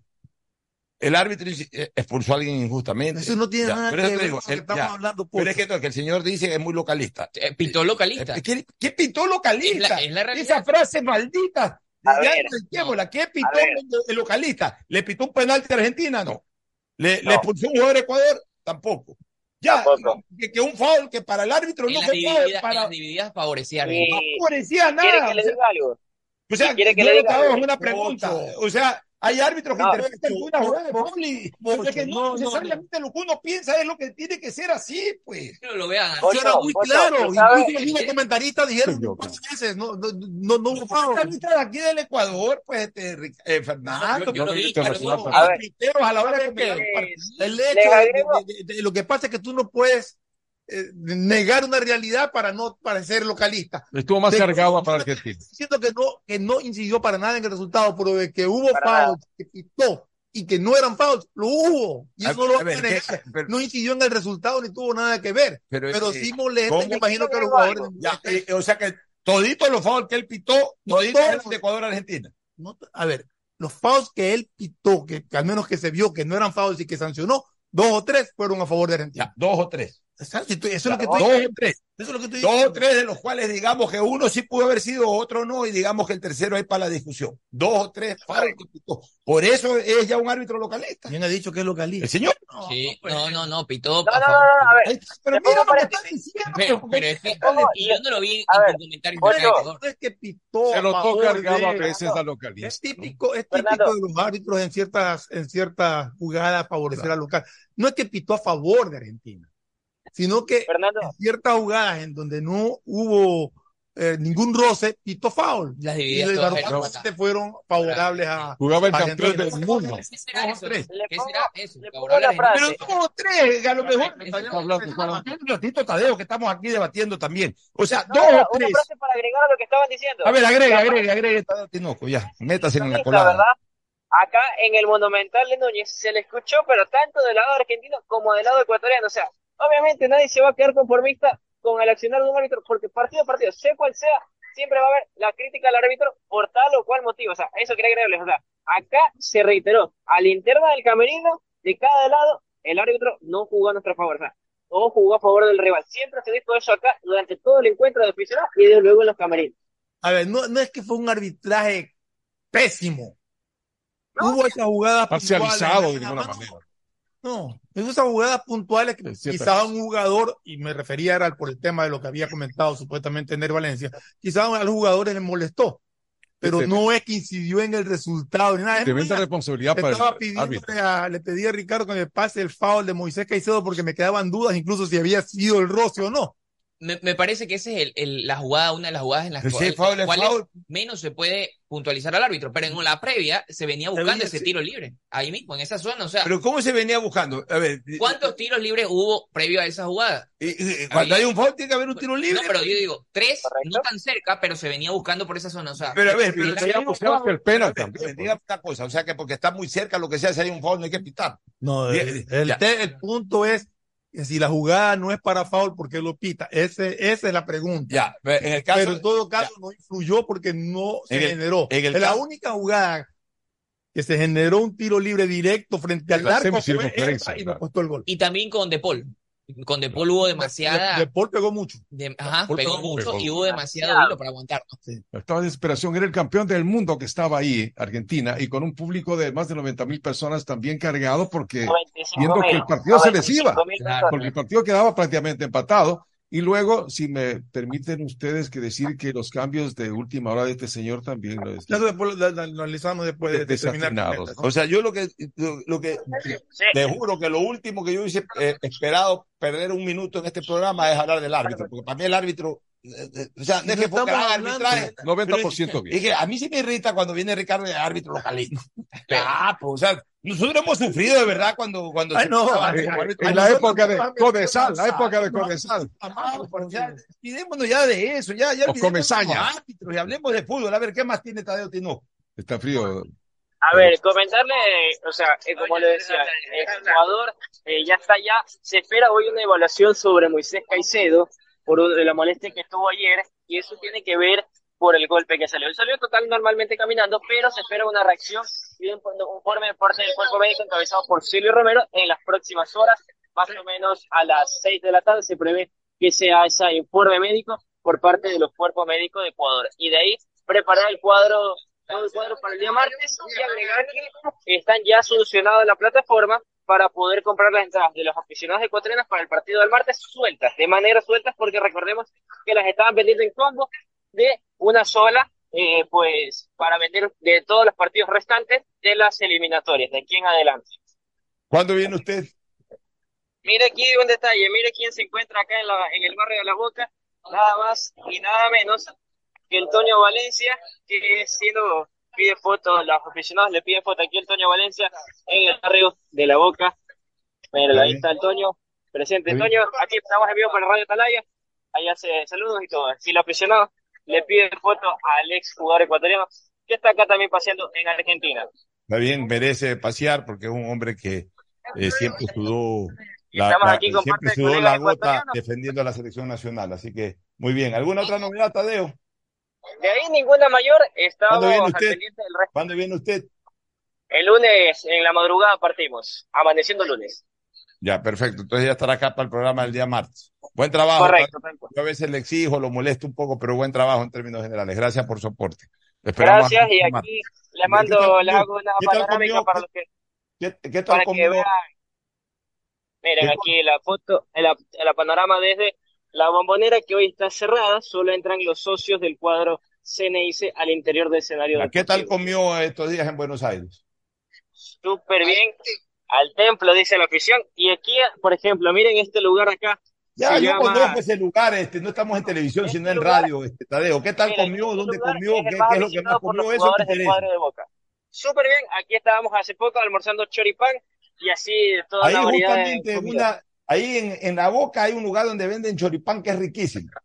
En ese mismo que acabamos de almorzar hace pocos minutos. Bueno, y comió bife, comió pasta. Todo, de todo hemos probado aquí con la estancia acá en Argentina. Bueno, lo Y felicito. si va a traer alpajores de pronto, por lo menos. No, ¿Cómo sigue el clima? sí. ¿Está, está frío todavía? Está frío. Eh, estamos ahorita al momento 14 grados. Ah, ya está más. Ya, Muy bien, Tadeo Tinoco, Paquito, entonces sí. agradecemos, Tadeo, su participación, cierre señal, para quedarnos aquí de largo ya Un comentando. el abrazo, pase bien. De fútbol. Allá hablar de fútbol, pues ahora sí, bueno, igual nos informó algunas cosas interesantes, pero ¿y qué pasó ayer? Pues a ver, don Ricardo Murillo, de esos comentarios. No, eh, comenzar diciendo que el, el trabajo de Félix Sánchez Vaz me parece que todavía no se lo puede ver asentado. Hay cosas que preocupan. A mi modo de ver, preocupó. a mi modo de ver, me parece que hizo el equipo un mejor trabajo sin pelota que cuando la tuvo. Faltaron esas transiciones que él habló en la previa y de ahí los cambios que también podemos ir hablando y, y conversando de que no fueron los mejores. Me parece que para Kevin Rodríguez ahora sí se ve una falencia enorme en la parte de, en la parte futbolística, me parece que hace mucho énfasis en el físico, entró a chocar, pero el día martes creo que es el último, la última oportunidad que se le puede dar en caso de que Félix Sánchez no considere, no ponerlo. porque ahí en más yo creo que ya está todo dicho con ese este ju- jugador y con Gonzalo Plata que para Lo- mí lo de ya Plata, está Lo de Plata ya es un una nivel- evidencia de que ese Sí, jugador yo no representa nada. ¿Qué les dije yo? Ya, que plata No, no está. eh, usted antepuso, ah bueno, a Mena puso, antepuso, lo antepuso a Mena a A Plata. Está que estado Mena primero. Y que Mena también entró y escúcheme una cosa. entró 10 A minutos. mí me da Pero- pena, a mí me da pena que un jugador como Mena, que es un muy buen jugador y sobre todo una muy buena persona, lo tengan haciendo el papel de cojudo perfecto. Ese es el papel que está haciendo Mena en la Está selección. siendo engañado. De cojudo perfecto. ¿Qué es de cojudo perfecto? Y con el perdón de la palabra para nuestros oyentes. Como es un tipo buena gente, como es un tipo que no pone mala cara, como es un tipo que no reclama. Entonces le ponen a ese Kevin Rodríguez de arriba para abajo y él no dice nada. Y como nadie llora por él, como nadie llora por él, entonces es perfecto. O sea, a lo mejor si llevan a otro delantero, llevan a Campana, salta alguien, a lo mejor si llevan a Jordi Caicedo, salta a la trinca negra. Yo no sé. Y el otro que Pero, ah, porque pero eh, Mena es el, Mena es, Mena es el jugador ideal para ellos para meter este camarón. O sea, a Mena lo recontramaltrataron en el Mundial, no dejándolo jugar un minuto para meter este camarón. Y ahora otra vez arranca la eliminatoria y prefieren meter este camarón. Y, y- y lo respeto como ser humano, porque no es culpa de Kevin Rodríguez. Ese pobre muchacho no tiene la culpa, ese pobre muchacho futbolista profesional. Entonces, la Si están haciendo negocio de él, ya, no es culpa de él. Él, él- él tampoco puede decir, lo llaman a la selección, él decir, no, yo no voy a la selección. Él va, pero, pero desgraciadamente él está tomando la posición de, de un jugador camarón, de un jugador que no corresponde a estar ahí. Y no responde. Es que no corresponde estar ahí, pues. O sea, ¿cómo puede responder un jugador que no le corresponde todavía estar ahí? Él es un jugador de grupo B que recién está haciendo sus primeros pininos en el grupo A y ya tiene un mundial regalado, ya tiene una primera fecha de eliminatoria regalada. A, a- a costa, a costa de un jugador que está ahí, que es un jugador con enorme trayectoria como Mena. Y de otros jugadores que están pasando por un mejor momento, como Jordi Caicedo, olvídate de Campana, no lo voy a mencionar a Campana porque tampoco para mí Campana El mismo que- Johan Julio que estaba el mismo Johan Julio, Julio, claro. Sí, sí. Por último, Carrillo, que por lo menos No, no, tiene. pero de los que están. Ya, de los que pero están. te digo, no, de los que pueden no falta, pero los que están pusieron solo a, a este chico. No, pero tenía a Mena y a Johan Julio, y no- sí, y o prefirió sea, meterlo allá. En justicia, en justicia hablando, Julio no era Ya. un mal nombre. Ya, entonces prefieren, prefieren, ¿por qué? Porque a toda costa lo quieren consolidar como jugador de selección nacional a un jugador que puede tener todas las características físicas y en algún momento a lo mejor futbolísticas. Es que fue abrupta su Ya, pero también. hoy, hoy, ese jugador está puesto a la fuerza y eso es lo que arrecha. Que lo pongan a la fuerza. Es un jugador que todavía le falta aprender mucho. ¿Cómo vas a creer que después de tremendo correteadera de Denner Valencia? Porque además el partido estaba para matarlo a Argentina, porque Argentina llegó un momento en que se desesperó y se fue con ocho jugadores al arco rival. Y Ecuador bien cerrado. Ecuador le aguanta ochenta y pico de minutos a, la Argentina de Messi, a la Argentina campeón del mundo. O sea, más no se le puede pedir a Ecuador eh, de medio campo para atrás. Y, y tremendo contragolpe de. Porque Argentina no se lo propuso. ¿Cómo no se lo Porque Argentina jugó en primera, segunda, nunca pasó. No, a una- Jugó bien. Ah, O sea, que Argentina no se ganó la vida, no. no. No, no podía. Se jugó bien. Me parece que Argentina jugó hasta sobrado, diría yo. ¿Qué va? No, no, no, de ninguna manera. No juegan sobrados. Argentina tenía que jugar con todo. Eh, eh, lo- los campeones del mundo no juegan sobrados, No, no, podían. Qué difícil que era entrar para los Ahí argentinos. me preocupa contigo, Di María cambió algo. Ya. ¿Qué En la, primera parte, en la primera parte nomás. ¿Quién, ¿Dónde se jugó más el partido? En campo ecuatoriano. Y lo marcó bien, pues Ecuador. Lo marcó bien, pero todo, todo el fútbol pasaba por Argentina, justamente. Está bien, pues. De ahí Y ese es el mérito de ahí Ecuador por bloquearlo. Donde, bueno, en la parte final del partido, donde Cuti Romero, buena siendo central, pudo subir a presionar hasta arriba. O sea, Ya. qué libertad dejaba Ecuador. Pero por eso, pues, planteamiento. Ya, pues por eso, el planteamiento fue no bueno. pudo. Que un El- el- central venga y nos presione, eso no deja, no nos deja bien parados tampoco. ¿Cómo que no nos deja bien parados? Hay- centrales Al contrario, Argentina se Ah. tuvo que ir con todo y ahí era cuando había que matarlo. La desesperación de no poder hacía que ellos hagan eso y nos dejaba el espacio. Ya, ahí corretea eh, este muchacho, ya no tan muchacho, este gran jugador nuestro, Ender Valencia. Se corretea 40, 50 metros. Hace lo correcto, le pone, diagonal. le pone el pase retrasado a, a Rodríguez. Sí. Rodríguez llega a la pelota primero, Y pero llega incómodo. Porque ¿Qué es lo- tenía marca encima. Ya, ¿y qué es lo que hace un jugador que sabe jugar al fútbol? Dejarla pasar. Abrir las piernas Estaba porque atrás venía-. Pero mira el video, yo Sí, sí, le dice, Yo, sí, sí, sí, sí. Tenía sí. solo yo Ortiz atrás. Sí, eh, Ahí después ya si yo Ortiz hacía el gol, no había porque, problema. porque patea así porque estaba con marca encima y está incómodo. Pero Pero, dejarla ya, pasar. porque no es un jugador con jerarquía, pero es un jugador que recién está Eso sí es aprendiendo a correcto, jugar. eso es correcto. Entonces, ¿cómo puedes poner en la selección un partido de eliminatorias ante el campeón del mundo, un jugador que recién está aprendiendo a jugar en primera? Lástima, lástima. Oye, Entonces, eh, pero eso, eso responde, eso responde a- a- a- al espíritu mercantilista que hay al interior de la, de la Federación Ecuatoriana de Fútbol. Pero para rescatar, Doloroso. para rescatar defensivamente, em, Ecuador demostró muchísima solidez. A, Es la fa- falta, tiene, a falta de hincapié que nos preocupaba, pues apareció un Pacho impecable, un Pacho de un nivel Nosotros se- tenemos- no, notable. Es decir, que Y Arboleda, muy bien. tenemos excelentes centrales, todos en un excelente nivel. Lo que para ellos es Cuti, para nosotros Pacho también un No, para nosotros, escucha, de no es Pacho, nivel. para nosotros son ahorita, Sí. nunca en la historia. Yo no me acuerdo. Desde los 70 para acá definitivamente no me acuerdo. Y en los 60, yo me he leído bien la historia del fútbol ecuatoriano, más allá de Macías y Lecaro. Por ahí en esa época comenzaba Portilla. Había Soto, Gustavo Guerrero también, sí, porque sí. tenían mucho miedo. claro. Por eso digo, tenían miedo. Eh, como decía Ya. Carlos Cuello, todo eso se chorreaban y Ya. se dañaban el estómago. Eh, escúcheme, yo nunca he visto que una selección del Ecuador tenga cinco back centros de primer nivel. Eh, nunca. Los tres que jugaron ayer, Torres que cada día juegan mejor.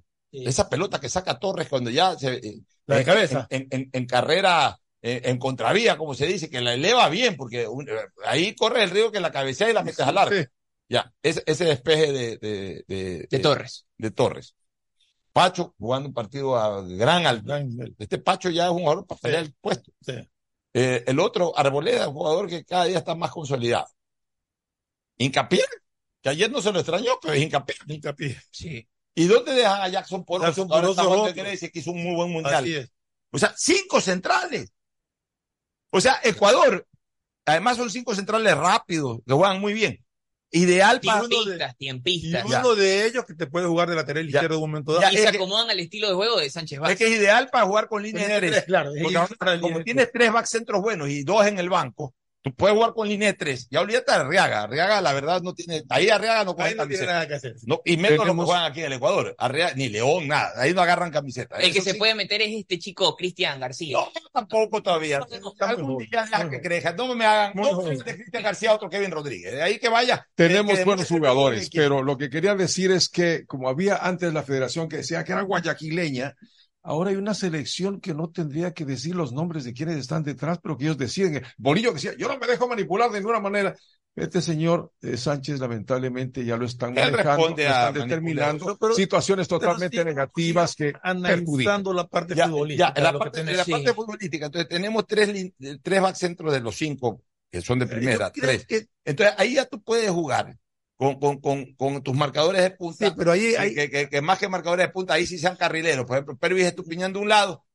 Hurtado no hizo mal, Hurtado- ya lo Hurtado, quitamos. Hurtado lo que entró fue a jugar más a la marca. Así es. Entonces no tuvo mucha salida. Después, por eso cuando entró Ángel- Ángelo Preciado, este sí se fue allá al ataque por los espacios que Yo en dejaba. Quito ya pongo un jugador, por ejemplo, En Quito con no Ibarra, está. un jugador de esos que, de carrilero. Ya. En el, No, puede jugar Ángelo Preciado que sube muchísimo. o bien Ángelo rápido. Preciado. En el medio campo, Ah, tenemos el medio campo noté. central nuestro es Moisés Caicedo en, gran nivel. Y, y Pero no lo notaron incómodo Ya. a, a Moisés, ¿no? No, No, y, si Fuentes, si Fuentes es un buen jugador, Sí, pues. pero yo lo veo más a Jason Méndez largo. De acuerdo. Entonces ahí tienen que consolidar la tripleta que siempre fue. El problema de Ecuador es en el enganche y, y- y- y- y en los dos jugadores de arriba. ¿Qué te define? Eh, bueno, no en los dos, es de- En uno. No, pero no tuvo. En uno, en uno. Ahí, ahí nos está faltando un jugador. Y ese jugador, definitivamente no es Kevin Rodríguez. Peor Plata. Lo de Plata ya es una necesidad. Plata ya no. Plata fue un buen jugador juvenil. Hasta ahí llegó. Una Plata promesa, se quedó en promesa. se quedó en promesa. Plata como profesional no pasa nada. Ya se fue a jugar a Qatar, ya hay que gane su billete. Ya, punto. Debe Él, ratificarse él, él- él es menos que Jefferson Montero. Y Jefferson Montero tuvo corta vida porque era demasiado gambeteador. Este es lo mismo, pero incluso Jefferson No, Montero Jefferson tenía más, más. ten- tenía más gambeta que este. Este, este, este, ¿sabes qué? Este fue fulgurante como juvenil. Tantos jugadores que como juveniles, de repente, pero después ya en el profesionalismo ya, ya se estancan. Ahí, Mena, Mena para mí es más ofensivo, Mena tampoco es enganche.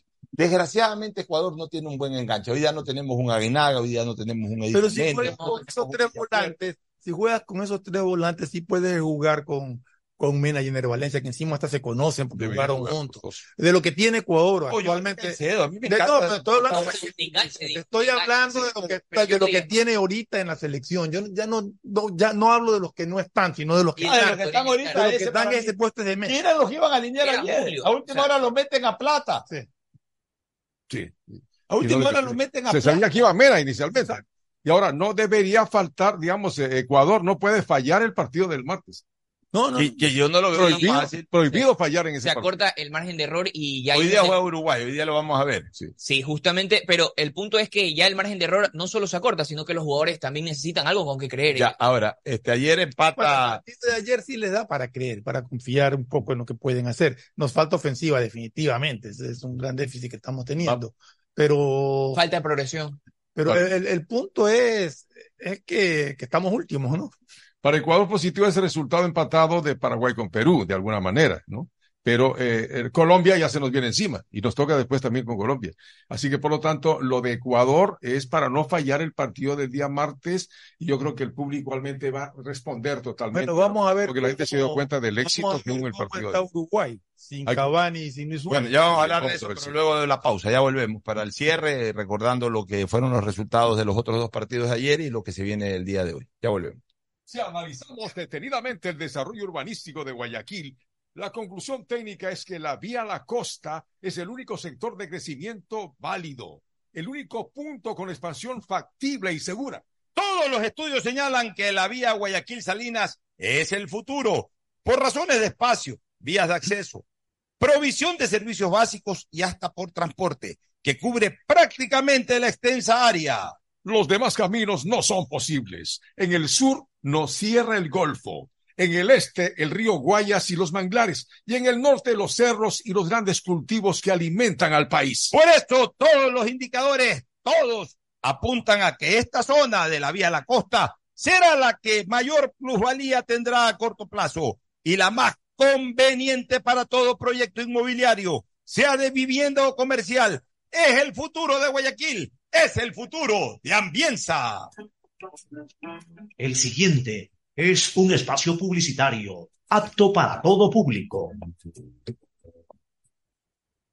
Una buena ola depende del viento, del tiempo y de la luna. Pero ir tras ella en el momento exacto solo depende de ti. El mar, como los negocios, es para valientes. Si te vas a lanzar, lánzate. El crecimiento de tu empresa es hoy. Por eso tenemos para ti el crédito PYME Pacífico. Tasa desde el 10% hasta 6 años plazo y sin garantía. Conoce más en www.bancodelpacifico.com. Banco del Pacífico. Pedagogía, diseño, medicina, arquitectura, comercio, turismo, nutrición, literatura, computación, psicología, trabajo social, electricidad, agronomía, animación digital. La verdad es que tenemos tantas carreras que ofrecerte que no nos alcanzan en esta cuna. Ven a la Feria de Estudios de la UCSG y descúbrelas todas. Te esperamos este 5 de agosto, de 8 a 17 horas, en la avenida Carlos Julio Arosemena, kilómetro 1 y medio. Tenemos muchas sorpresas y beneficios para ti. Universidad Católica de Santiago de Guayaquil. Nuevas historias, nuevos líderes. Pega 3. Con Pega 3 ganas hasta 500 veces lo jugado. Tienes 6 días de la semana para pegarle a la suerte. Juégalo de lunes a sábado y no te pierdas el sorteo en vivo cada noche a las 8. Empieza a jugar desde 50 centavos con tus tres números favoritos y atrévete a multiplicar tu dinero.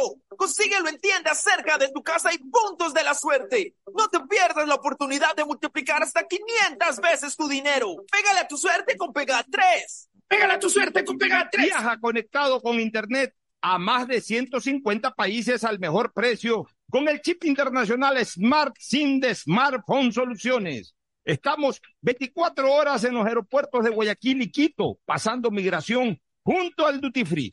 También en Plaza Quil, local 55, en San Borondón, en la avenida principal de Entre Ríos. Lo importante es que cuando viajes estés conectado, sin esperar conectarte un Wi-Fi. Conéctate directamente con tu chip al teléfono celular que quieras llamar a través del WhatsApp o de manera directa. No lo olvides, Smart SIM de Smartphone Soluciones te espera en el aeropuerto con atención 24 horas. Presentamos la nueva tarjeta de débito Ban Ecuador Mastercard, un sistema de pago moderno y seguro pensado en nuestros microempresarios, productores agropecuarios y mujeres beneficiarias del bono de desarrollo humano. Además de los créditos de Ban Ecuador, esta tarjeta nos ayuda a comprar con seguridad. Nuestros clientes tendrán acceso a millones de establecimientos para comprar sin necesidad de efectivo. Le agradezco a Ban Ecuador por haber modernizado el sistema para que todos estemos a la vanguardia del tiempo. Gobierno del Ecuador. Guillermo Lazo, presidente. Te regalan 10 dólares para que los multipliques pronosticando y jugando en la casa de pronósticos más pro del país. Recíbelos registrándote en www.bet593.es utilizando el código GOL. Regístrate ahora y empieza a convertir tu pasión por los deportes en dinero. Recuerda código GOL, GOL, GOL. Patrocinador oficial de la Liga Pro Bet 593. Somos Lotería Nacional. Después de un accidente de tránsito, cada minuto es crucial para las víctimas. Por eso, usa tu celular para solicitar ayuda. Siempre cede el paso a los bomberos. Si existe una herida externa, ejerce presión para evitar la hemorragia. En caso de lesiones graves, espera la asistencia de paramédicos o personal de rescate. Cuida tu vida, conduce con precaución y actúa a tiempo. La prevención es la clave. Este es un mensaje del benemérito Cuerpo de Bomberos de Guayaquil. Nadie habla de lo incómodo que es cobrar. Imagina que estás con tu círculo de compañeros de oficina y te toca organizar el cumple de Santi. Si tienes que abrir otro grupo de WhatsApp solo para cobrar la cuota, usa círculos. La nueva en tu app Banco Guayaquil. Crea un círculo en tu app. Cobra solo con el número de tus contactos. Confirma en tiempo real las personas que han pagado y las que no. Ahora cobrar y pagar ya no es incómodo. Usa círculos desde tu app Banco Guayaquil. Y si no eres cliente, abre una cuenta online en minutos. Si necesitas vitamina C, no te preocupes.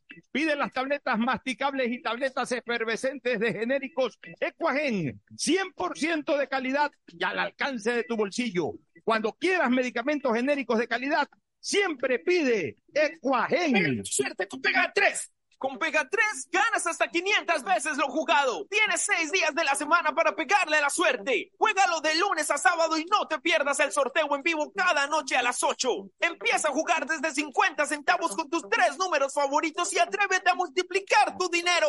Consíguelo en tiendas cerca de tu casa y puntos de la suerte. No te pierdas la oportunidad de multiplicar hasta 500 veces tu dinero. Pégale a tu suerte con Pega 3. Pégale a tu suerte con Pega 3. Presentamos la nueva tarjeta de débito Ban Ecuador Mastercard, un sistema de pago moderno y seguro pensado en nuestros microempresarios, productores agropecuarios y mujeres beneficiarias del bono de desarrollo humano. Además de los créditos de Ban Ecuador, esta tarjeta nos ayuda a comprar con seguridad. Nuestros clientes tendrán acceso a millones de establecimientos para comprar sin necesidad de efectivo. Le agradezco a Ban Ecuador por haber modernizado el sistema para que todos estemos a la vanguardia del tiempo. Gobierno del Ecuador. Guillermo Lazo, presidente. Tú siempre quisiste ser influencer o más bien poder generar el mejor contenido para tus redes. Mole el Fortín lo hace posible porque tu momento de brillar ha llegado. Vuélvete un pro con Mole el Fortín. Sí, por cada 15 dólares de compras participas por un espectacular combo profesional que incluye un iPhone Pro Max, un estabilizador, un drone y una laptop para que puedas generar el mejor contenido posible y tener los seguidores que siempre soñaste. Recuerda que Mole el Fortín en promociones siempre, siempre te conviene. Papi, papi, ¿me una historia para dormir, por favor? Claro, mi amor. Te cuento sobre unos nobles guerreros que desde hace muchos años usan el fuego y el hierro para construir unas antenas más grandes que las montañas y que su magia sirve para conectar a todos los ecuatorianos. Ellos luchan con todas sus fuerzas para llevar señal a muchos rincones del país, para que los niños como tú también tengan internet para estudiar, jugar y llegar más lejos que su imaginación. Claro, por ti y para ti. Más información en claro.com.es. Estás al aire en la llamada ganadora. ¿Cuál sería el premio perfecto para una promo de ahorro? Eh, un crucero o una maestría. No, no, 15 mil dólares. ¡Correcto! Todas las anteriores.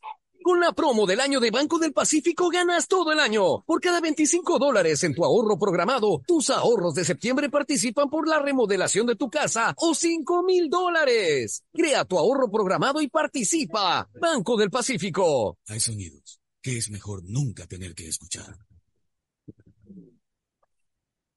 Porque cada motor es diferente.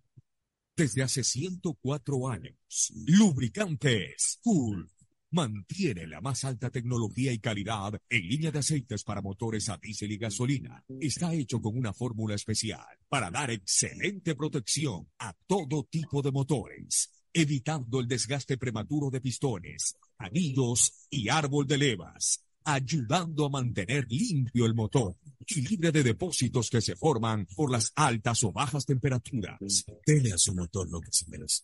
Lubricantes Gulf, la más alta tecnología en lubricación. 104 años preservando la vida de su motor. Lubricantes Gulf. Gulf es más lubricante.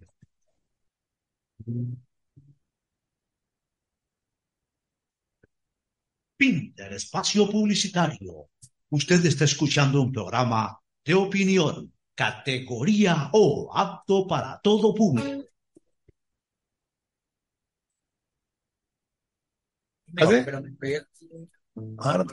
Camino. Muy bien, retornamos ya a la parte final. Ahora sí, este, recordemos los partidos de ayer. Vamos con los partidos de ayer justamente. Paraguay-Perú 0 por 0. Paraguay-Perú 0 por 0. Yo te decía ayer, Fernando, y e insisto, yo quisiera que empaten la mayoría. Yo no. Tú quieres ver ya victorias. Yo, que, que yo quiero que se queden los que, con los que vamos a pelear, si es que tenemos chance de Es que pelear con esos tres No me gustaría que tener tenemos. equipos muy arriba tampoco con el empate. Pero son seis que clasifican, Pocho. Entonces, que clasifica Brasil, que clasifica Argentina, que clasifica Uruguay. Entonces, los otros, pues, son los que quiero que pierdan, caso- ¿no? En todo caso, Paraguay y Perú no se los vio muy sólidos y especialmente Paraguay no se Sí, ve que- Paraguay perdió dos puntos Paraguay no se ve que recupera esa fortaleza que tuvo a inicios de siglo o en el siglo pasado, en que verdaderamente era una potencia. Perú rescató Sudamérica. un punto valioso. Perú sacó un punto muy bueno y eso va a motivar mucho al fútbol peruano, que de todas maneras, sin ser una generación dorada, hay gente que la generación dorada de los peruanos están locos. La generación dorada de los peruanos fue en los 70. En los 70. Sí, lo de Chupitá, Ubilla. Si hubieran tenido un arquero de, Sí. de un nivel Bueno, lo bueno. con Quiroga. Quiroga el No, no, no. 78. Estoy hablando del Del 70, el mundial Ah, del sí. 70. Con un Ubilla, arquero- Ubiño, Ubiño, Ubiña, ¿cómo era? Ubiño, ¿Qué cosa? El arquero de Perú. Era Eh, sí, era- Ubiño, eh. me parece que era, que terminaba en OS. Eh, no era un gran arquero, sí lo, sí lo fue Quiroga en el mundial. Quiroga, sí, no, no, no. Por eso tuvieron que nacionalizar. Pero yo creo que Perú, eh, de todas maneras. Rubiño no era. Rubiño, Rubiño, no, no Ubiño, Rubiño. Este, con Quiroga, eh, con Quiroga, con este empate Perú, yo creo que eh, se va a motivar mucho para lo que viene a continuación en este proceso eliminatorio. Y en el otro partido, mi- mira que Venezuela vendió cara a la derrota. ¿no? Sí. Perdió 1 a 0 con Sí, 1-0 con gol de. Santos Borré. Sí. El gol de, de- de este ex delantero de River, jugador de la selección Colombia. Arranca bien igual Colombia. Colombia Entró en algún- James al cambio, entró bien también. en algún momento Colombia se llevó una desagradable sorpresa perdiendo un partido en eliminatorias con Venezuela en Barranquilla. Y eso demuestra que tampoco Venezuela va a ser eh, fácil presa. Cuidado esta eliminatoria. Sí, que clasificamos siete, siete y medio. Sí, pero cuidado. Quiero verlo y de a Bolivia. Bueno, le toca bailar con la más fea que es este, Brasil. Brasil. Pero hasta incluso ayer lo que vi de Venezuela, tampoco hay que ponerlo a Venezuela como que ahí, ahí están Bolivia y Venezuela. Cuidado. Por eso que te digo que yo prefiero que se vayan Lo de, quedando. lo de Perú sí fue menos, para todo el, todo el partido Sí. Paraguay.